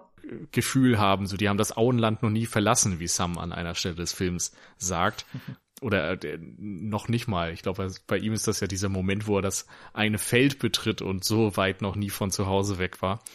Ähm, aber Frodo hat das Auenland halt noch nie verlassen. Insofern erleben wir alles mit ihnen und diese Neugierde auf die Welt und auch die, die Unkenntnis über die Welt, die teilen wir mit ihnen und können dadurch sehr viel irgendwie sehr gut neu kennenlernen. Das wiederum gibt dann natürlich eine perfekte Basis, um später auch springen zu können, weil du immer schon mhm. weißt, welche Figur welche Funktion und, oder welche Mission hat und an welchen Orten sich aufhält. Hm. Und was wir ja auch hier noch erwähnen können, eigentlich ganz grundsätzlich ist es ja auch ein sehr einfaches und bewährtes Prinzip von Handlung, weil das äh, im Grunde hat Tolkien ja auch die Heldenreise mit oder für Frodo nachgebildet in der Geschichte. Und die funktioniert halt sehr gut. Derjenige, der zum Held wider Willen wird und seine Mentoren hat, auch das Zurückkehren, das ist ja dann auch etwas, was später noch irgendwann dazu kommt. Wir haben halt hier nur den Anfang davon. Frodo ist am Ende des ersten Teils ja noch nicht der Held, aber er wird sich seiner Mission bewusst. Er ja. geht einen Wandel durch und es gibt so ein paar andere Charaktere, die sehr stark noch eine Handlung bekommen. Also ich würde jetzt mal sagen, Sam, Mary und Pippin haben am Ende auch alle noch irgendwie ihre Geschichte, wobei Sam sehr stark an Frodo äh, gehalten wird. Aber das sind die etwas kleineren Rollen, die etwas kleineren Charaktere, würde ich sagen. Zu den großen gehören eigentlich, eigentlich sind es Frodo und Aragorn. Und ich würde sagen, die anderen sind dann so in Abstufungen dahinter noch wichtig. Aber Aragorn hat, macht ja genauso eine Heldenreise durch wie Frodo. Und was ich jetzt zumindest schon, soweit ich jetzt bin in den Büchern herauslesen kann, Aragorn im Buch ist schon sehr viel mehr der König, der er sein soll von Gondor, als das hier im Film ist, weil Aragorn ja überhaupt keinen Bock darauf hat, seine Bestimmung einzulösen. Und das macht ihn auch zu einem viel, viel nahbaren Charakter. Er bekommt mhm. tatsächlich auch im Buch schon in Bruchtal mit dem Aufbruch dann der Gefährten bekommt er schon die Klinge von Isildur ausgehändigt, die er mitnimmt, was ja in der Filmreihe erst sehr viel später noch passiert. Er auch ein besonderes Zeichen dann ist und für seinen Charakter einen wichtigen Wendepunkt darstellt. Und ich finde, das ist eine super Neuausrichtung dieses Charakters. Bei anderen, Mary und Pippin sind ja eher ein bisschen mehr zum, zum Comic Relief geworden. Mhm. sind hier wirklich also sie werden nicht Jar Binks oder so. Nee, aber sie werden also, C3PO und R2D2. Stimmt, ja, eigentlich so in die Richtung. Aber noch ein bisschen, am Ende, finde ich, bekommen sie ein bisschen mehr Credit noch. Sie bekommen ja auch ihre eigene Geschichte und ihre Mission, wie du es so eben schön gesagt hast. Und jetzt haben wir auch schon so ein paar der Charaktere natürlich erwähnt. Ich meine, Gandalf ist eine, ist eine ganz, ganz treibende Figur, aber wie es so häufig ist, mit so mächtigen Figuren muss immer, damit die Geschichte spannend wird, immer Wege und Mittel finden, sie rauszunehmen. Und das wird hier auch beispielhaft gemacht mit Moria, mit der Szene mit dem Balrog. Die erste wirkliche starke Probe auch für, für die Gemeinschaft, die sich da losmacht. Wie überhaupt dieser Weg dann auch von diesen sehr unterschiedlichen mhm. Personen gezeichnet wird, wo man auf der einen Seite sagen kann, eigentlich ist es ein Film, der sehr stark für Diversität, aber auf der anderen Seite sind es halt trotzdem irgendwie alles Weiße und alles sind Männer. Der Film generell etwas weniger noch als die Bücher total Männer dominiert. Mhm. Das finde ich irgendwie auch schon spannend und man bekommt diese Auseinandersetzung mit, dass sich Elben und Zwerge nicht so mögen, dass Boromir und Aragorn auch eigentlich einen Twist erstmal haben, weil, weil sie eine ganz andere Wahrnehmung auch haben, auch einfach dadurch, wie sie agieren bislang in der Welt. Mhm. Dass auch die Hobbits eigentlich ja gar nicht reinpassen, die ja auch mhm. immer außen vor waren bei allen anderen Schlachten, bei allen der wichtigen Dinge in der Welt und sie sind halt so reingestolpert in diese große Geschichte. Ja. Mhm. Was hier toll funktioniert, finde ich, ist dieses ähm, Zusammenwürfeln einer Gruppe, die dann immer mehr wächst und tatsächlich zu einer Gruppe von Gefährten wird, die irgendwie aneinander hängen und, und miteinander durch dick und dünn gehen. Also was ja auch, glaube ich, im realen Leben so funktioniert hat. Die hat sich ja dann alle nach Ende der Dreharbeiten das gleiche Tattoo stechen lassen und sowas. Also das muss schon was Besonderes gewesen sein. Aber auch im Film, finde ich, spürt man, dass da etwas zusammenwächst. Und ich glaube, eine Stärke der Trilogie insgesamt ist, dass sie eben immer mal wieder unterschiedliche Figuren ins Spotlight rückt. Du hast ja Gandalf erwähnt, der hier im ersten Teil auf jeden Fall große Momente hat, eine große Wichtigkeit hat. Auch Frodo natürlich steht schon mal im Vordergrund als der Protagonist, der eingeführt wird und so weiter. Und ansonsten kriegen viele irgendwie eine gewisse Basis. Aber gerade ein Legolas zum Beispiel ist hier eigentlich völlig egal. Der läuft da halt mit und bekommt dann aber natürlich in Teil zwei und drei viel, viel, viel mehr Charakterisierung, auch gerade im Zusammenspiel mit Gimli dann wiederum, Boromir zum Beispiel, der ja hier immer schon so ein bisschen als der Zwielichtige der Gruppe dargestellt wird, der am ehesten durch den Ring zu verführen ist. Ich glaube, in Teil zwei ist das, wo äh, er in der Extended-Fassung viel, viel, viel mehr Szenen bekommt. Ich hatte gedacht, dass wir hier nämlich schon im ersten der Fall, und dann habe ich jetzt nochmal nachgelesen und gemerkt, dass es eher der zweite sein musste. Sein Bruder ist ja Faramir und sein Vater der Denethor, Stadthalter von Minas Tirith ähm, und damit im Grunde der Anführer von Gondor, während Aragorn der vermeintliche König von Gondor ist. Also sind sie einerseits irgendwie Boromir und Aragorn aus der gleichen, aus dem gleichen Land, das gleiche Geschlecht, haben die gesamte ähm, Historie irgendwie ihres Königreichs präsent und haben aber unterschiedliche Ansichten irgendwie, was das Beste für, für dieses Reich ist und natürlich dann auch noch persönlich da Aktien in diesem ganzen Ding drin. Und ich finde, in der Kinofassung von Teil 1 ist Boromir manchmal so ein bisschen knapp gezeichnet. Also man kann das schon alles irgendwie nachvollziehen, warum er sich verführen lässt und dass er eigentlich halt doch kein ganz schlechter Typ ist. Aber in den Extended-Fassungen, insbesondere eben dann bei Teil 2 oder 3, weiß ich nicht mehr genau, kommen wir noch zu, wird halt wirklich nochmal sehr viel genauer gezeichnet, diese Beziehung, dass er eigentlich der geliebte Sohn ist der von Denethor und Faramir so ein bisschen der weniger beliebte, dass sie ständig angegriffen werden aus Mordor und eben auch eine große Notlage herrscht, die es dann viel einfacher nachvollziehbar macht, finde ich, dass Boromir diesen Ring für gute Dinge nutzen möchte und ähm, sein Vater nicht enttäuschen möchte und ähm, eben auch mit der absoluten Mission dorthin geschickt wird zum Treffen in Bruchtal, dass er dies, da irgendwie was Positives für Gondor rausholen muss. So er ist verantwortlich für Leben oder Tod der Menschheit, mehr oder weniger. So wird's verkauft und gibt ihm halt eine ganz andere Motivation für sein Auftreten. Gibt es in der Kinofassung die Szene, in der Boromir und Aragorn nach dem Treffen mit Galadriel zusammensprechen? Weil es ist ja eine, die Szene in Lord Lorien generell, die sind ja sehr, sehr wichtig auch und sie treffen auf Galadriel, toll gespielt von Kate Blanchett. Galadriel ist eine der Ringträgerinnen und hat auch eine besondere Macht, wie alle Elben ja irgendwie eine Macht haben. Und sie kann ja so Gedanken in den Köpfen der Gefährten lostreten. Und im Buch ist das noch ein bisschen stärker, glaube ich, beschrieben. Und zumindest in der Extended Edition spricht dann Boromir mit Aragorn darüber und er sagt, dass sie ja fordert quasi alle mal heraus und äh, bringt alle in Versuchung, was passieren könnte. Und Boromir kann daraus eigentlich nur Verderben für sein Land, für sein Volk sehen sagt, glaube ich, dass er den weißen Baum brennen gesehen hat in seinen Augen. Und ist das auch in der äh, Kinofassung? Also er redet doch dann mit Aragorn, oder? Genau, Und ja, er genau. meint, er kann nicht schlafen, weil er, er hat Stimmen in okay. seinem Kopf gehört. Ja, ist okay, das in Gänze drin? Na, vielleicht kann ich jetzt nicht Vielleicht ist das dann ein ergänzter naja, Dialog. Okay. Es ist, es ist manchmal schwierig, weil ich habe beide ja. Fassungen zu oft gesehen irgendwie. aber okay, das, das, war für mich nur auf jeden Fall so eine Szene, bei der ich mir gerade nicht sicher war, die ich aber eigentlich für immens wichtig halte, damit man als jemand, auch gerade der dann das Buch nicht kennt, diesen Verrat von Boromir irgendwie vorbereitet. Aber es stimmt schon, Boromir kommt leider eigentlich ein bisschen zu kurz, weil er eigentlich einer der interessantesten Figuren ist oder Charaktere mhm. auch die, von den Gefährten. Aber ich finde, es funktioniert trotzdem noch und insbesondere ja auch, weil er von Sean Bean gespielt wird, mhm. der schon damals bekannt war. Ich glaube auch schon bekannt dafür war, dass er häufig die, seine Filme nicht überlebt, nicht bis ja. zu den Credits lebt. Großer Unterschied übrigens zum Buch, war ich sehr überrascht. In Boromir stirbt erst am ersten Kapitel von Die zwei Türme. Und der auch immer gerne mal als Bösewicht besetzt, glaube ich. Ne? Also ja. ich erinnere mich an irgendeinen Jack Ryan-Film mit Harrison Ford, äh, wo er mhm. den Bösewicht spielt und natürlich Goldeneye.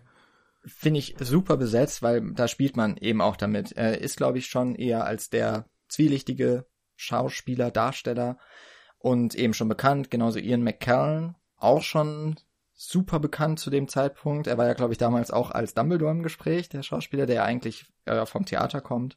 Hm. Aber ähm, irgendwie auch so ein Typ, der irgendwie bekannt war, ohne dass er große Rollen hatte, oder? Genau, weil er, glaube ich, eher in London am Theater war. Ähnlich eigentlich wie Hugo Weaving, von dem ich das gar nicht wusste. Aber der hat da natürlich schon Matrix gehabt dann zu dem Zeitraum, zumindest als Herr der Ringe rauskam.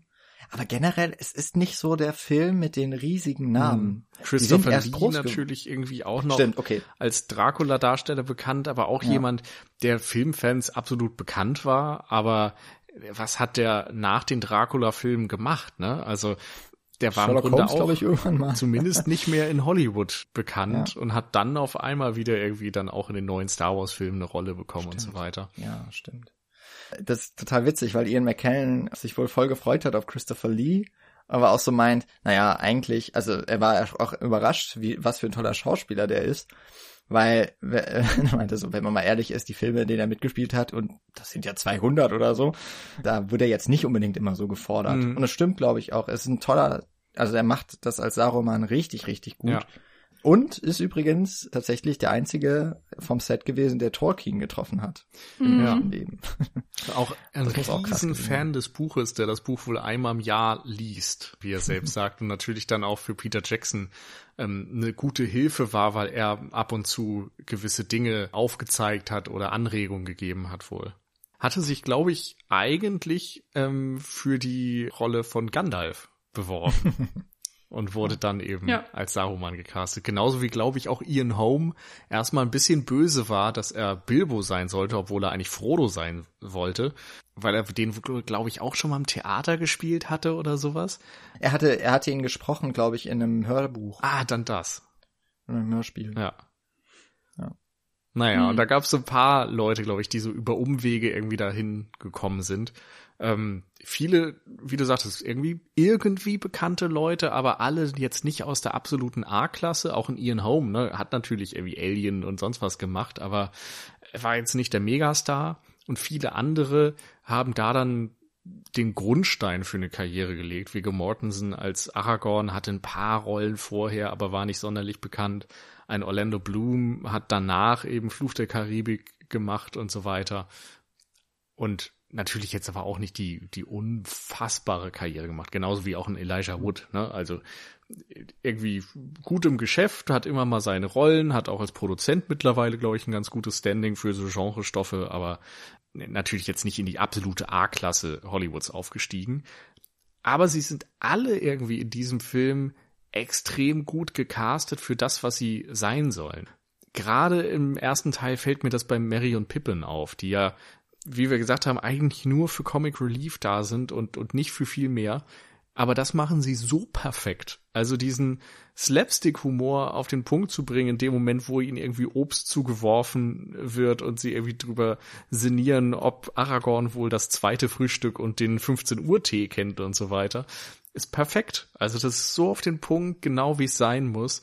Dann hast du so ausdrucksstarke Leute wie eben Christopher Lee als Saruman oder John Rhys Davis als Gimli, ein Aragorn, der wirklich eine wahnsinnige Präsenz hat durch Viggo Mortensen, der sich auch komplett in diese Rolle geworfen hat, glaube ich, wochenlang draußen gekämmt hat und stinkend ja. zum Set gekommen ist und Schwertkampf trainiert hat und, glaube ich, das Pferd, was er im Film geritten hat, dann am Ende des Drehs gekauft hat für seine eigene Farm und sowas. Also die, die waren da wirklich mit Herzblut dabei und haben irgendwie es hervorragend geschafft, genau die Leute zu finden, um dann doch natürlich relativ simpel geschriebene Figuren oder stereotyp geschriebene Figuren auch mal perfekt zu verkörpern. Weil klar, je mehr Figuren du hast, je mehr Figuren es gibt, desto weniger Zeit hast du für jede einzelne und desto eher müssen sie einfach Funktionen in einer Geschichte erfüllen, vor allem wenn es eben nicht dann ein Frodo ist oder so, der die ganze Story irgendwie miterlebt, sondern wenn du immer nur so ein paar Minuten am Rand hast. Und da haben sie genau die richtigen Typen gefunden, finde ich. Mhm. Also interessanterweise dann ja auch zum Beispiel mit Liv Tyler. Ich weiß gar nicht, was, was die, war die schon mal in irgendeinem Film vorher der Ringe? Oder ja, ist sie halt einfach doch. die Tochter von Dingsbums? Die war damals, okay. glaube ich, die, die war doch unter anderem in Armageddon. Ach, war Ach, das vorher? Ja. Und auch in irgendwelchen, ich glaube, da war irgend so eine komische Teenie-Sex-Komödie, wo sie dabei war und so. Also ist, glaube ich, auch eine von denen, die jetzt so eine startende Karriere hatte, aber jetzt auch nicht auf äh, was weiß ich für einem Level. Mhm. Und wie du es eben meintest, wahnsinnig viele Figuren beziehungsweise Schauspieler. Also wir haben es ja, ich weiß gar nicht genau, was die Definition von Ensemblefilm ist, aber ich würde jetzt einfach mal sagen, die trifft hier zu, weil es einfach so wahnsinnig viele Schauspieler sind auf einem Haufen. Einerseits hilft eben das großartige Drehbuch, dass man sich das tatsächlich alles merken kann und dass es zu diesem Worldbuilding eben auch beiträgt. Das ist natürlich auch eine, große Arbeit dann der Schauspieler und diese Kredibilität oder Authentizität, die wir schon angesprochen haben, die eben auch rüberzubringen, war mit Sicherheit so die große Herausforderung. Da gehört dann ja einerseits sowas zu, wie dass Viggo Mortensen Schwertkampf lernt, auf der anderen Seite natürlich auch sowas, dass die Elben Elbisch sprechen und dass es dann einfach mal eine neue Sprache gibt. Natürlich dann auch teilweise mit einem neuen Alphabet oder eben ja sowas wie Melon, wenn Gandalf dann die Tür zu Moria öffnet und dass die das auch geschafft haben, dass das nicht total unangenehm ist und, und wirklich, dass man denkt so, ach Gott, jetzt reden die da irgendeine so Fantasiesprache, das ist ja schrecklich. Und im Gegensatz ist es so, dass Leute ja tatsächlich dann auch die Sprache gelernt haben, dass sie sich irgendwie Tattoos davon gemacht haben oder wahrscheinlich heute immer noch. Ich finde es auch faszinierend, wie viele Leute die Inschrift von dem einen Ring sich tätowiert haben lassen. Also irgendwie, also es sind wunderschöne Zeichen, weil es die elbische Schrift ist aber wir alle kennen den Inhalt dieser Inschrift, irgendwie sie alle zu knechten und äh, auf ewig zu binden oder sowas. Äh, ja. Bester Ring für, für die Hochzeit. Ja. Verlobungsring. Hätte man noch zweimal drüber nachdenken können. Aber ähm, das sind auch alles so weitere Ebenen und Schichten, die bei diesem Film dazu beitragen, dass es, dass es irgendwie so eine unfassbare Tiefe entwickelt und dass du das irgendwie alles annehmen kannst, selbst wenn du eben vorher Elbisch noch nie gehört hast.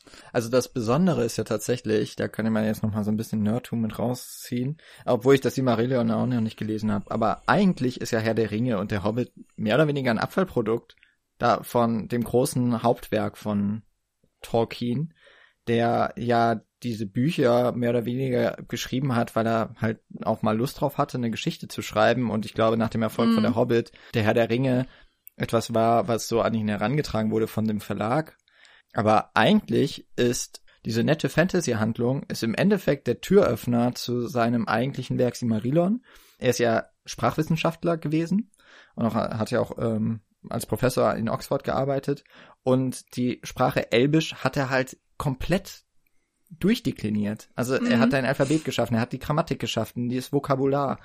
Und es war ich glaube nur, im, ich, wahrscheinlich gibt's nur Klingonisch, was ähnlich in, in all diesen Fantasiesprachen so gut durchdacht ist. Und das ist ja nur ein, ein Zeichen oder ein Symptom dafür, wie tief diese Welt ist, die sich Tolkien erdacht hat. Und aus welchem Reichtum dann letztlich der, die Filmschaffenden da wählen konnten, weil so viel niedergeschrieben ist und man eigentlich gar nicht alles unterbringen kann sondern man muss auswählen aus diesem vielen, was, was irgendwo geschrieben steht, was reinkommt und was nicht. Und Herr der Ringe, wenn man so möchte, der Film ist der Glimpse in das Buch und das ist eigentlich nur das Glimpse dann in das richtige Universum von Tolkien, in diese richtige Fantasiewelt. Und das finde ich auch echt beeindruckend.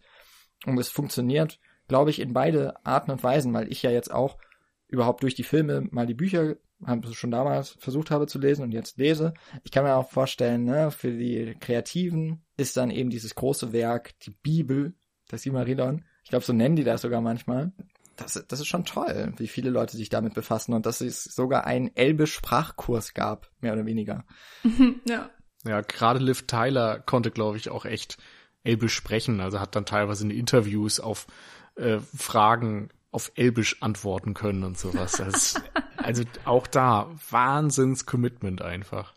Und heutzutage ist man schon froh, wenn der Film im Ausland spielt, also mal nicht in den USA oder so und dann tatsächlich auch Figuren dann mal in ihrer Muttersprache reden und das dann irgendwie untertitelt wird. Ja. Also ich meine, es sind diese Sachen, es sind dann natürlich auch Wörter, die einfach Fantasiewörter sind. Ja, das Auenland. Auch die Übersetzung muss man da nochmal genau. hervorheben, die ist echt sehr fantasievoll. weil man so denkt, Beutlin, was ein komischer, ja. dummer Name, aber Baggins, das ja. ist halt einfach die Übersetzung. Ich meine tatsächlich, dass J.R. Tolkien mit an der Übersetzung beteiligt war. Also, hm. ja. dass ja, er, er Beutlin, ja. glaube ich, ich weiß nicht, ob er das selbst so genannt hat oder ob er es nur abgesegnet hat, hm. aber ähm, diese ganzen Bedeutungen kannte er ja. halt. Und ich meine, Ian McKellen wiederum fand das deutsche Gandalf schöner als Gendolf oder so, wie, wie es im Englischen eigentlich heißt. Aber es ist auf jeden Fall auch hier wieder so die Reichhaltigkeit dieser vielen Kulturen, die sich widerspiegeln. Das wird auch weiter gedacht. Guck dir Moria an und schau dir Bruchtal an. Jetzt mal abgesehen davon ist das eine, oder sagen wir mal Moria und Minas Morgul sieht man hier schon mal zum Teil, also der Turm, wo die Ringgeister äh, rauskommen. Das sind beides in, auch in Stein geschlagene Welten und Bauten, aber sie haben eine ganz andere Architektur. Auch darüber, das wird über alle äh, Details fortgeführt. Die Waffen, die Äxte von Gimli haben die gleiche grafischen Elemente wie die Säulen von Moria. Dass man sich dadurch die verschiedenen Völker andeutet, was man ja in dem Detail gerade überhaupt nicht wahrnehmen kann. Hm. Das haben die halt gemacht. Und ja. äh, das haben sie ja auch, wenn man dann noch mal kurz, so will ich dann doch noch mal kurz zurückgehen, auch zum Auenland mit den verschiedenen großen Sets, da haben sie auch alles, was da drin rumlag, im gleichen Maßstab vergrößert oder verkleinert, je nachdem, aus welcher Perspektive man es betrachtet, an die genau die gleiche Stelle gesetzt. Das ist, das ist einfach ein Aufwand, nicht hoch genug einzuschätzen ist, weil das ist so in etwa wie das Tagebuch von von äh, John Doe in Seven, da, wo jede einzelne Seite beschrieben ist. Mhm, ja. Und man das aber im Film nicht sieht. Das ist dieses über das Sichtbare auch tatsächlich hinausgehen, sei es jetzt dadurch, dass es nur wirklich für einen Bruchteil einer Sekunde im Bild ist oder auch gar nicht. Es, mhm. ist, es gehört schon irgendwie dazu und man merkt das, finde ich auch. Ja. Wenn so mhm. viel Arbeit da reingesteckt wurde in die Vorproduktion, dass das strahlt und das, das trieft aus jeder Pore von Film, ja. aus jedem Filmkorn. Diese Leidenschaft muss halt wirklich immens gewesen sein im gesamten Team. Also von den kleinsten Set-Assistenten und weiß ich nicht, Leuten, die da irgendwo Sachen gebaut haben und, und gemalt haben, bis hin eben zu den Produzenten und Regisseuren. Da war jeder scheinbar mit vollem Elan und Herzblut dabei und das ist irgendwie zu spüren. Ja, mhm. wobei ich nicht wissen möchte, wie viel Crunch es gab. es, es kommt mal bei dem einen Making-of echt durch, dass da richtig, richtig Stress so im Produktionsbüro ist. So von wegen, eine sagt, eigentlich müsste ich morgen arbeiten und es ihr verboten wird und eine andere kommt aus dem Department und sagt, du kannst sie ja jetzt nicht freigeben. Ja, und dass sie gerade geheult hat, so die eine Person, die eben noch da war und irgendwie Bericht erstattet hat. Ist halt eher so dieses, das Ausnutzen des Herzbluts, ne? Ja. Dass du ja in dem Moment, wo halt jemand das äh, eine kreative Tätigkeit so gut ausüben möchte, wie er nur kann und das Gefühl hat, na, wenn ich jetzt noch mehr Energie in dieses Kettenhemd oder in dieses mhm. Schwert äh, äh, stecke, dann wird's halt perfekt. Dann wird's nicht nur ganz gut, sondern dann wird's perfekt. Und ich will, dass in diesem Film, für den ich so viel Leidenschaft empfinde, oder dieses Spiel, wo ich so viel Leidenschaft empfinde, dass alles perfekt ist und dann sagt dir halt niemand, ja, aber es ist jetzt 18 Uhr, geh mal nach Hause, sondern machst du halt noch drei Überstunden und das dann irgendwann jeden Tag und das dann über einen langen Zeitraum und am Ende soll dann auch irgendwie mal was fertig werden und du hast dann irgendwie die Frist bis Weihnachten Kinostart oder so und klar, da wird's dann irgendwann mhm. knapp und da ist es dann mhm. verpflichtend und da sagt dann halt auch niemand nein, weil ja jeder möchte, dass es so gut wird wie nur möglich. Da muss ich jetzt nur ganz kurz, weil du gerade Ketten, Kettenhemd gesagt hast. In dem in dem Bonusmaterial gibt's diesen einen Typen, oder es sind glaube ich zwei, die haben ein Jahr lang aus so Rohren, die zerschnitten wurden in dünne Scheiben, die haben einfach Kettenhemden über ein Jahr hinweg, haben die nichts anderes gemacht als Kettenhemden geknüpft ja. und geklebt. Und das mit einer Engelsgeduld. Ja, also, ja, also ich glaube, alle Zahlen, diese ganzen Statistiken, Fakten, die da zusammengetragen wurden, die ja, glaube ich, auch in dem einen oder anderen Bonusmaterial absolut breitgetreten werden, sind äh, einfach bombastisch. Also mhm. ich weiß nicht, wie ist das, 20.000 falsche Füße, die äh, hergestellt wurden, oder ich habe es echt nicht mehr im Kopf, aber es waren unfassbar große Zahlen. Das ist natürlich schon enorm. Ähm, ich möchte nur einmal kurz natürlich äh, so ein bisschen den Disclaimer reinballern. natürlich andere Filme geben sich auch wahnsinnig Mühe. Bei anderen Filmen gibt es äh, genau die gleiche Leidenschaft. Es gibt äh, genauso dieses Production Scaling. Also ich finde, nicht. natürlich nimmt das keinem anderen Film irgendwas weg, aber äh, ja, man muss schon genau. mal sagen, das ist echt ein Once-in-a-Lifetime-Projekt hier. Also ja, auf jeden Fall. Ja. Klar gibt es auch Leidenschaft woanders und so, aber dass da irgendwie so viel zusammentrifft, dass da ein Studio so viel Geld ausgibt und sagt, klar, mach drei Filme draus, klar, fahr in die Natur nach Neuseeland, äh, wo wir keinerlei Kontrolle ausüben können und das nicht irgendwie hier auf unserem Hinterhof in Los Angeles passiert.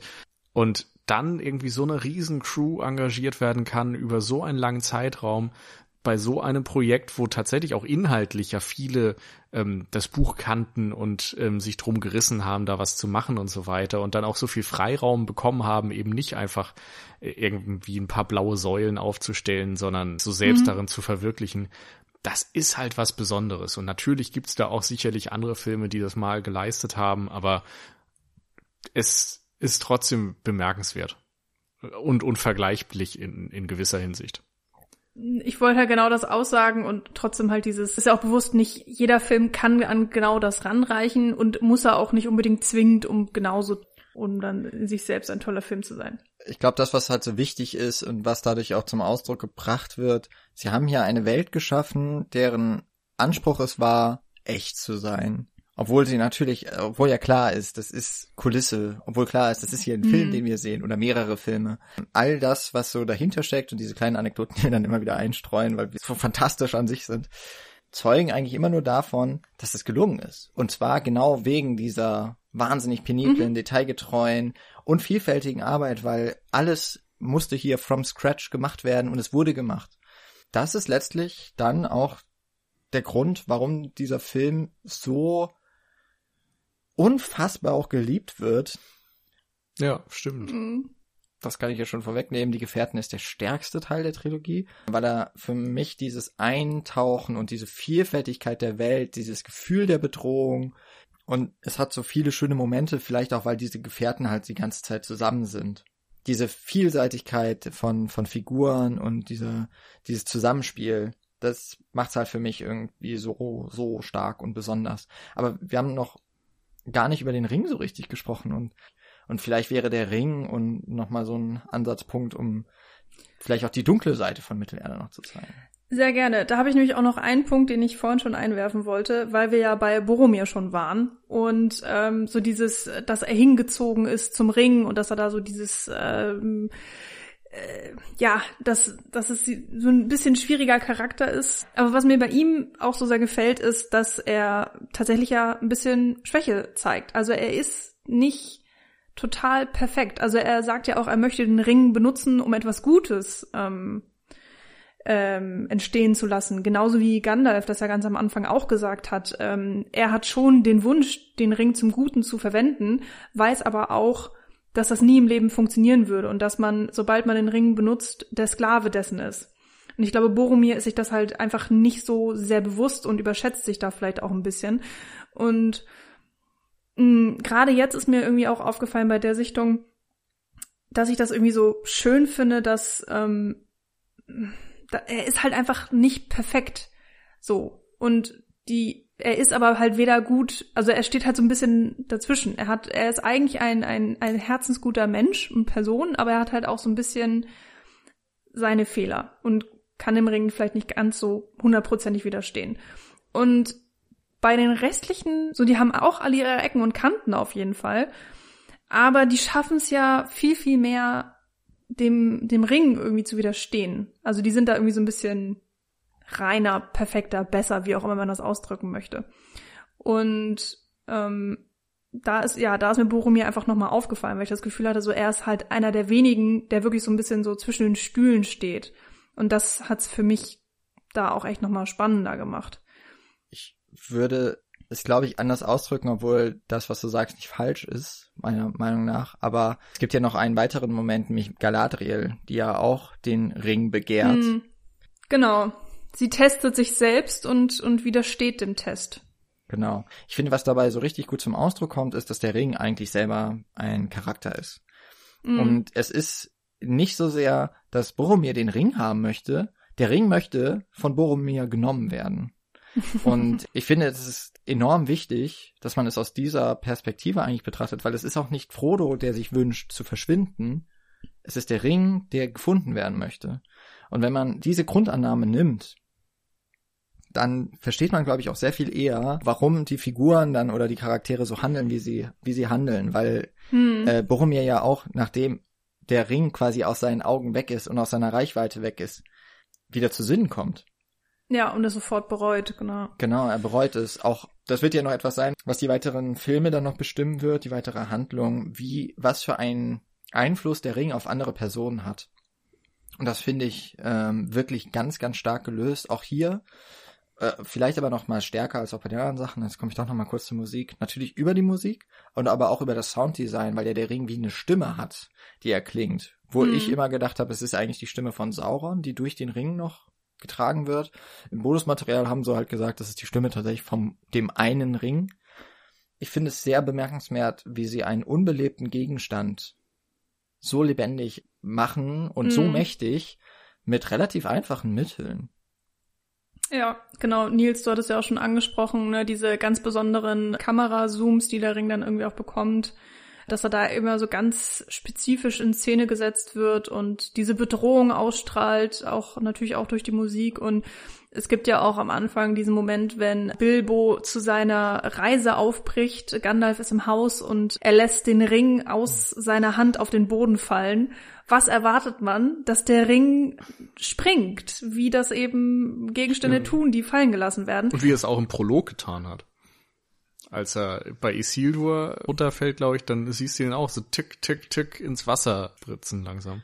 Stimmt, oder von Gollum springt er weg. Ne? Oder von da. Ja, aber von Gollum, also da will er ja wegspringen. Ja, also ja, aber trotzdem ist das so ja erstmal das einzige physikalische ja, Element, was man mit dem verbindet.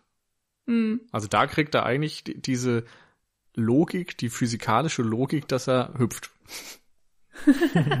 genau, und wenn er von Bilbo fallen gelassen wird, fällt er eben wie beschreibt man das? Also er klebt am Boden sozusagen. Hat dann auch dieses Klong-Geräusch. Eine ganz andere Masse. Er bleibt halt komplett mhm. sofort am Boden kleben, wie ein Rump. Ja, und alleine das ist so ein großartiger Moment, der eben auch erzählt, dass dieser Ring anders ist. Dass unsere Erwartungen einfach immer und immer wieder gebrochen mhm. werden. Ja, auch die Kräfte des Rings werden ja dann nach und nach irgendwie eröffnet. Also in der, im Prolog äh, wird eben erzählt über den Ring, was er irgendwie kann und wie mächtig er ist. Dann sehen wir ihn irgendwie mal und es gibt dieses Flüstern und so weiter und er bekommt eine gewisse Wirkung. Dann erfahren wir in dem Moment, wo Bilbo seine Rede hält, dass er unsichtbar machen kann. Und später, als Frodo ihn dann verwendet, lernen wir eben auch noch kennen, dass man eine andere Sicht irgendwie innerhalb dieses Rings hat und dieser Effekt auch wieder äh, hervorragend. Der, der hält irgendwie heute noch und sieht immer noch fantastisch aus und diese ganzen Kleinigkeiten, wie er dann versucht, Frodo vom Finger zu rutschen oder den Ringgeistern entgegenzurutschen und so weiter. Mm. Da kennt man eben tatsächlich, dass er irgendwie eine eigene Macht besitzt und ist schon stark umgesetzt einfach. Hm. Und auch dieses eigentlich so arg übertriebene Fallen in Bre in dem Gasthaus zum tänzelnden Pony, wenn er ja Frodo stürzt und den Ring nach oben fallen mhm. lässt und der dann genau auf die Fingerspitze gleitet, ja. dass er verschwindet. Das ist auch so einer der Momente, wo, wo das so rauskommt. Das wird uns noch, glaube ich, begleiten, weil der Ring wird noch weitere Mittel und Wege finden, sich bemerkbar zu machen bei Frodo.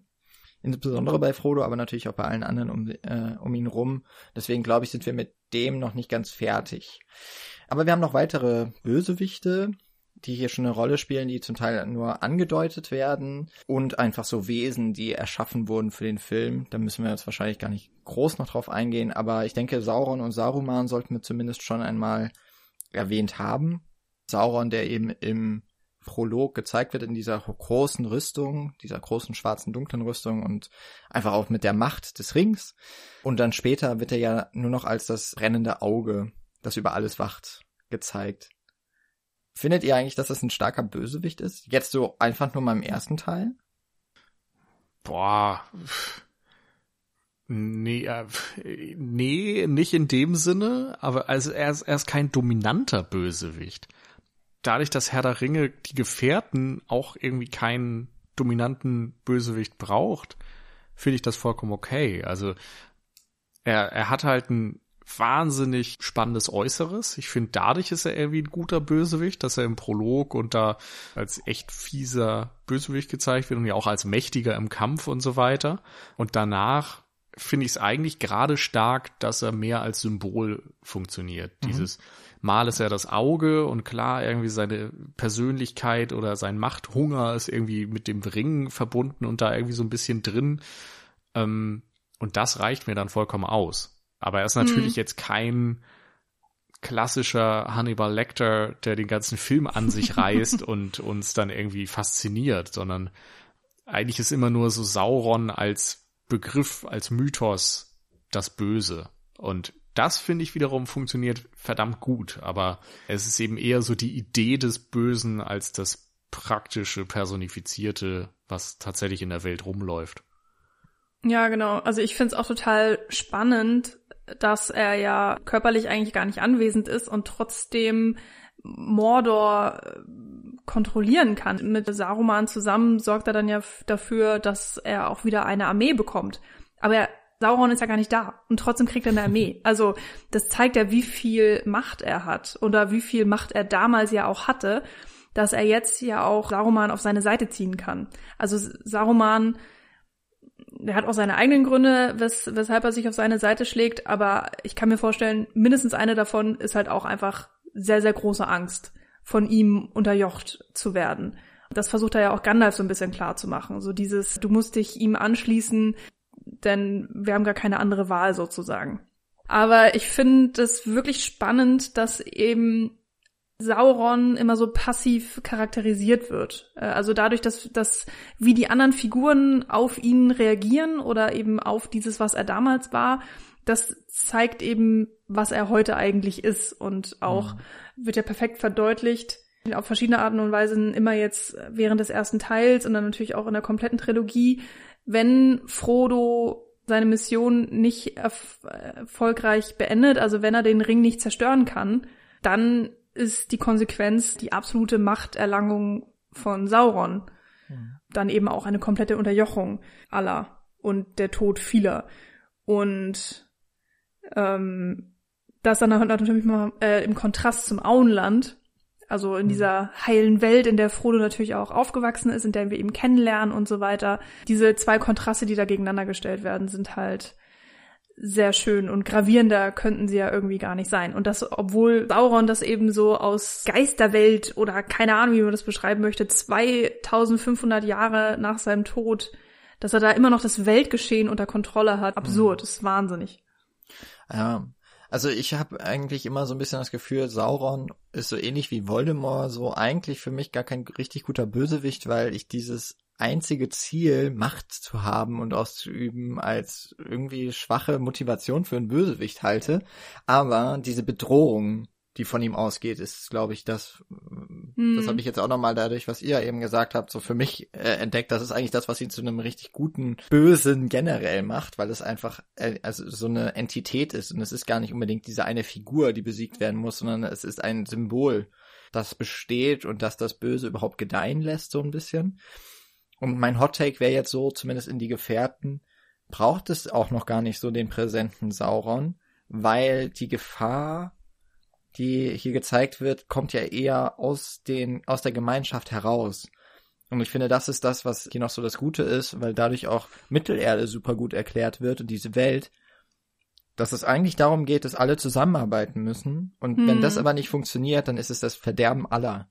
Hm. Dass quasi der Feind im eigenen Team sein kann.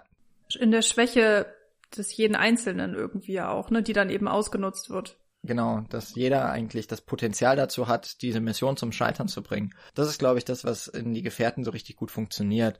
Und Saruman wird ja auch im zweiten Teil nochmal deutlich mehr im Fokus stehen. Bei ihm ist mir eigentlich nicht so ganz klar seine Agenda, aber es kommt jetzt eigentlich auch durchs Buch, aber das ist etwas für den zweiten Podcast. ja. Was mir beim Ring noch aufgefallen ist, wir haben ja schon über die Macht des Rings an sich gesprochen und was du jetzt gerade meintest, dieser die Zwietracht säen sozusagen oder ne, die Schwäche des, ähm, Die Jungs müssen zusammenhalten sozusagen. Das wird ja wird ja auch großartig gezeigt, wenn die Gefährten sich ja zusammenschließen. Der Ring liegt auf dem Tisch. Alle streiten sich, was zu tun ist, was zu machen wäre. Ähm, und Frodo schaut auf den Ring. Und für mich war es so dieses Gefühl, dass wirklich Frodo verstanden hat, auch so dadurch, ne, dass sie sich um den Ring streiten und diese äh, ganzen Gespräche da irgendwie aufkommen und sich niemand einig ist, dass genau das das ist, was es zu Fall bringt. Und das ist dann auch der Moment, wo er eben diese Aufgabe annimmt und verstanden hat, okay, er ist der Einzige, der das leisten kann und dann eben den Ring nimmt und sagt, er ist der Ringträger. Und tatsächlich genau in diesem Moment hören ja sogar auch alle auf zu streiten und die Gefährten formieren sich. Und es herrscht Einigkeit und eine gewisse Ruhe und alle haben irgendwie ihre Mission und ihre Aufgabe und so, ne, du kriegst meinen Bogen, du kriegst meine Axt, bla bla.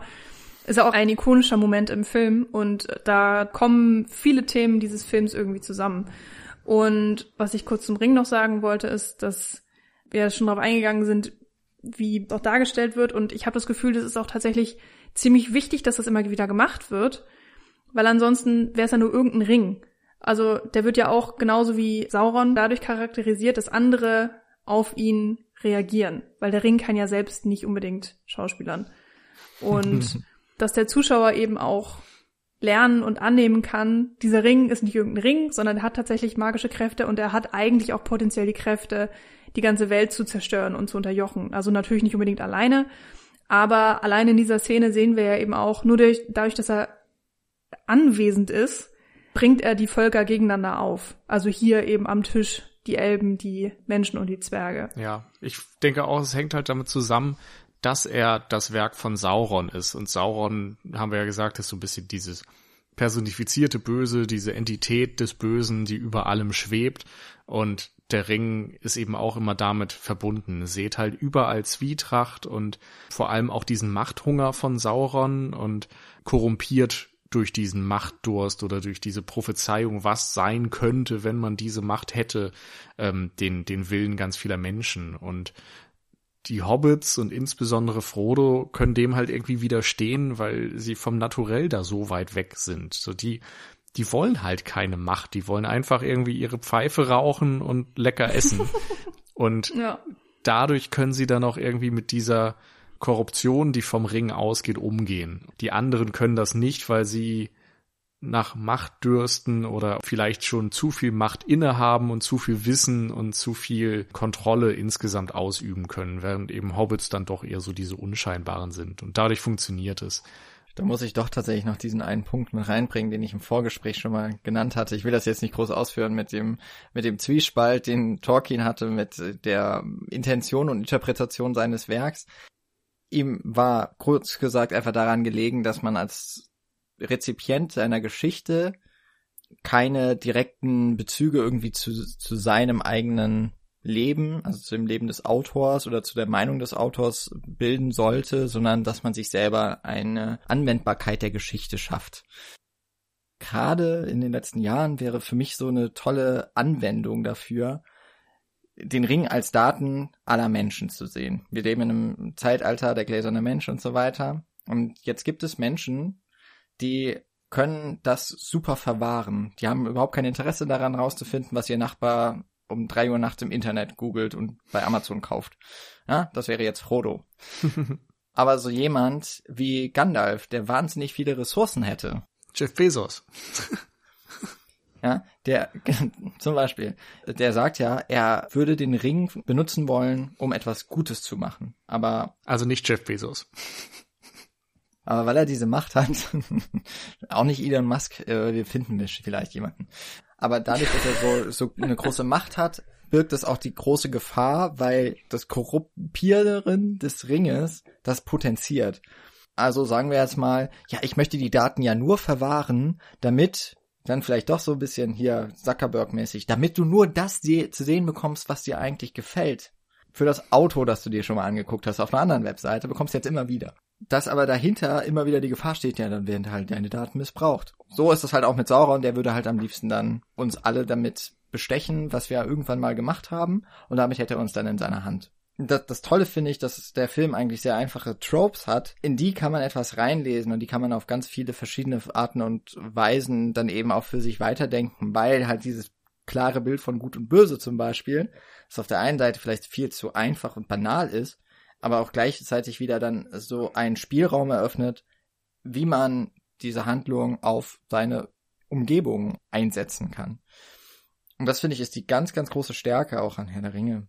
Ja, und ich mag eben auch, dass äh, auch wenn irgendwie gut böse erstmal vielleicht ein bisschen banal erscheint, allein durch diese Komponente Macht und Verantwortung noch etwas ganz anderes da reinkommt, weil irgendwie ein, ein böser ohne Macht und so halt wiederum keine große Gefahr darstellt oder jemand, der, der Gutes im Sinne hat, mit zu viel Macht wiederum eine große Gefahr darstellen könnte. Also dadurch bekommt es eine andere Komplexität und ähm, diese Verführungskraft von Macht wiederum spielt eben eine wahnsinnig große Rolle und wie so ein Gefüge zum Beispiel dann irgendwie auch die Vereinigung der Gefährten durch sowas durcheinander gebracht werden kann. Und ähm, mhm. damit beschäftigt sich ja dann auch die zweite Hälfte des Films eigentlich sehr genau, wo finde ich dann nochmal ganz schön verschiedene Bösewichte in dem Sinne oder, oder Personifizierungen dieser bösen Seite zumindest auftauchen. Also der Ballrock als Dämon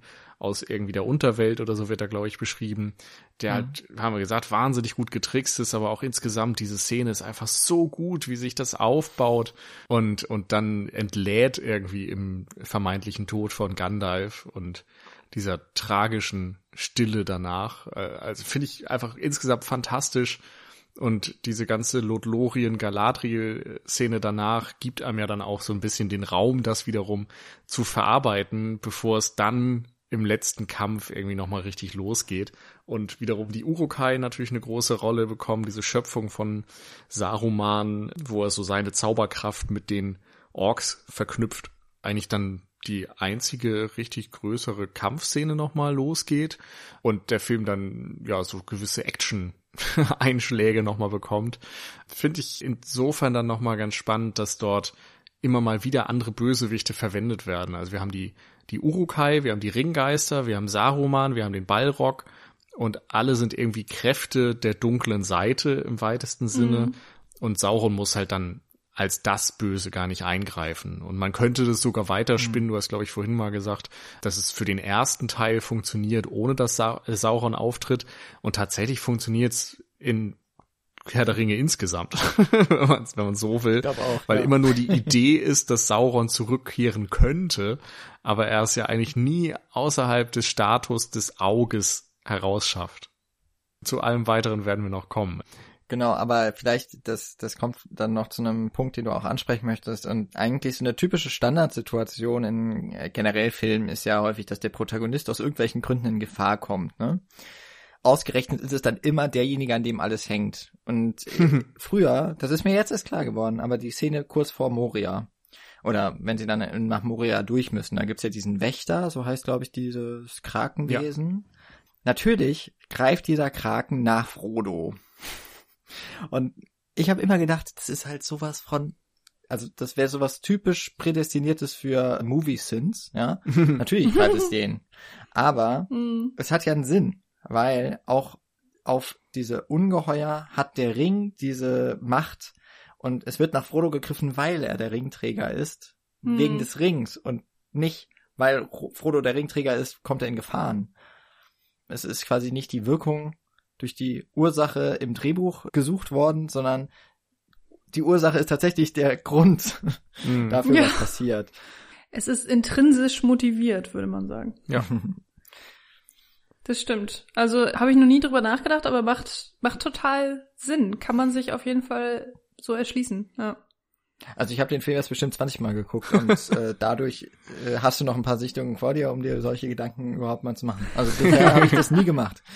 Ein Punkt, der jetzt für mich dann nochmal bei dieser Sichtung irgendwie was Besonderes war, es ist jetzt auch echt wieder ein paar Jahre her, dass ich den, die Filme sehen werde, beziehungsweise jetzt den ersten gesehen habe, ist wie Peter Jackson eben auch es schafft, visuell andere Dinge zu zeigen als das, was man vielleicht von so einem reinen Fantasy-Film erwarten würde. Also bei Hobbingen haben wir es angesprochen, alles irgendwie so ein bisschen ländlich und, und idyllisch und so weiter. In den Szenen mit den Ringgeistern zum Beispiel schafft das, finde ich, auch so wahnsinnig gut, so eine richtige Horroratmosphäre aufzubauen. Das ist was, mm. wo ich schon sagen würde, ich könnte jetzt keinen Mainstream-Blockbuster der letzten, ich sag mal, zehn Jahre nennen, der irgendwie so düster ist, der so auch in solche Gothic-Horror-mäßigen Bilder reingeht, die ganzen Umhänge und die gesichtslosen Masken und die Ausleuchtung, wie dort irgendwie dann mit viel Dunkelheit, viel Schatten und so weiter gearbeitet wird, das hat so viel Atmosphäre. Das ist echt beeindruckend und ja, finde ich ganz fantastisch. Da sind mhm. dann immer wieder so kleine Momente, die gerade so vom Horror beeinflusst sind irgendwie. Ne, nimm, nimm die Wetterspitze zum Beispiel, das ist, finde ich, ein herausragendes Beispiel dafür, aber auch da, wo sie von der Straße runter müssen und dieser Ringgeist dann ja. unter den Baumwurzeln mhm. nochmal nachsieht ja. und dann nochmal eine Spinne auf den rumkrabbelt und nochmal eine Made da irgendwie so durch das Geäst zu sehen ist und so. Also das sind so kleine Bilder, die einfach eigentlich ja narrativ unnötig sind, aber dir ganz viel Atmosphäre geben. Hm. Also ich glaube, man könnte eine, eine ganze Bachelor- oder Masterarbeit darüber schreiben, wie in diesem Film auch mit Zeitlupen gearbeitet wird. Ja. Und wie dadurch eben auch diese gruselige, eerie Atmosphäre irgendwie kreiert wird und gerade bei den Ringgeistern. Und da entsteht dann ja immer diese Unwirklichkeit, die dann aber wieder kombiniert ist mit Normalgeschwindigkeitsszenen. Hm. Also das ist nicht nur in Horrorelementen, dass mit Zeitlupen gearbeitet wird, aber das ist mir tatsächlich aufgefallen. Also es wird echt oft benutzt, hm. aber es fügt sich perfekt immer so in die Szenen ein und es hat immer dieses gewisse Etwas, dieses einen Effekt oben drüber, der ähm, dir dann wirklich so einen Schauer über den Rücken gehen lässt. Das passt super, weil ich finde, dass das mit dieser sehr, sehr unheilvollen Atmosphäre auch in Lord Lorien eine Rolle spielt.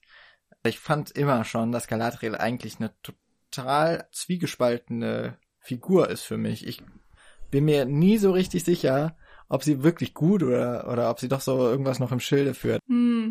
Also, obwohl ich eigentlich weiß, ja, sie ist schon eher bei den Guten.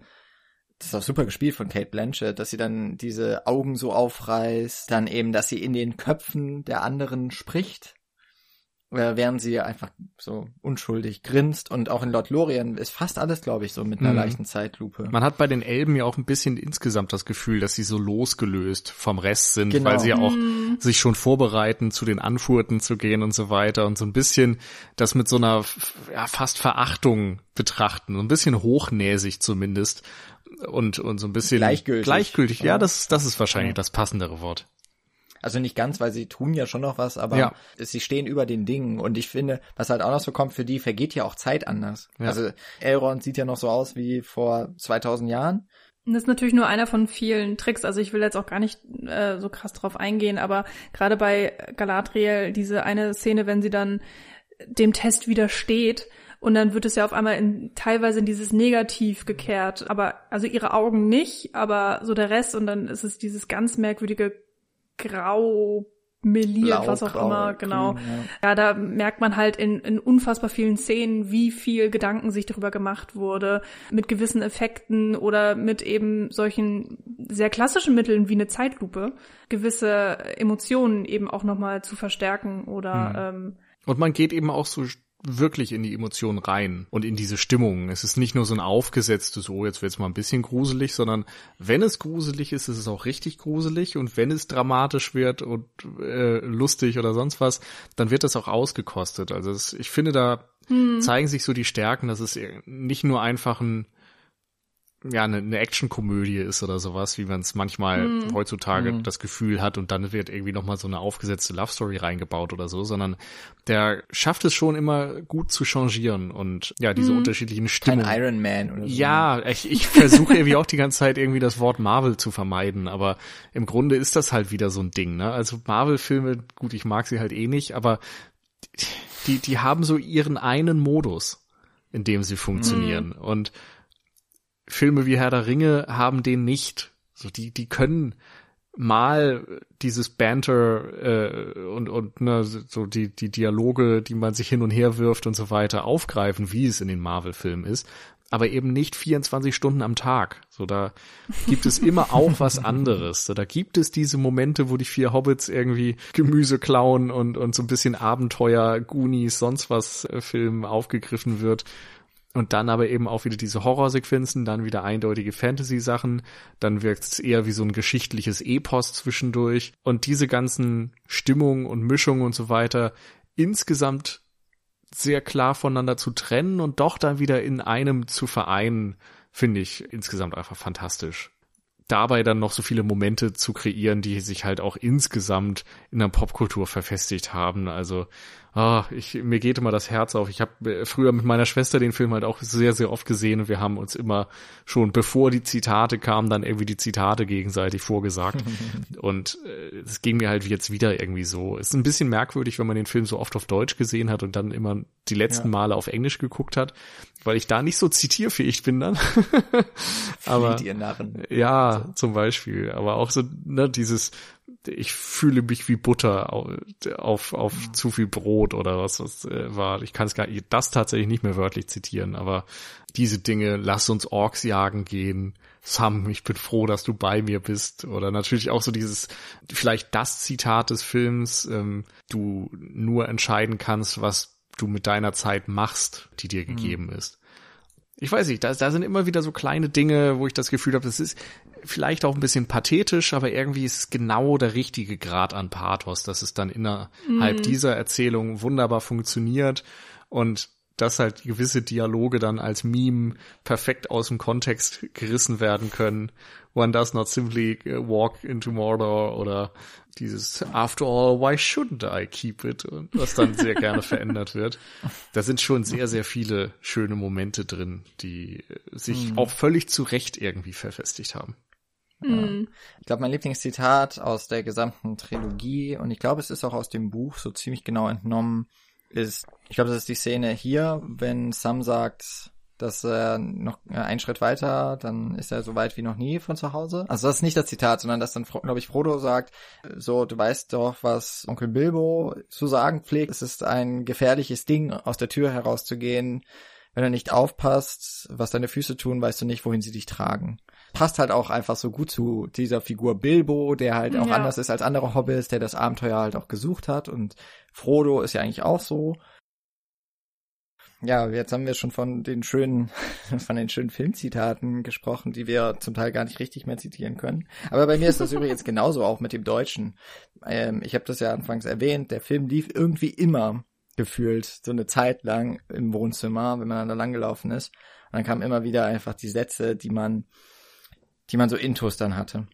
Was wäre denn die Szene, die ist für euch einfach das wichtigste Element an die Gefährten? Es gibt ja einige, wir haben jetzt auch schon einige ikonische Szenen genannt. Und ich bin mir gerade selber noch nicht so ganz sicher, deswegen wäre ich ganz froh, wenn ich nicht als erster antworten muss auf meine eigene Frage. Ähm, Wahrscheinlich ja, geht's jedem so.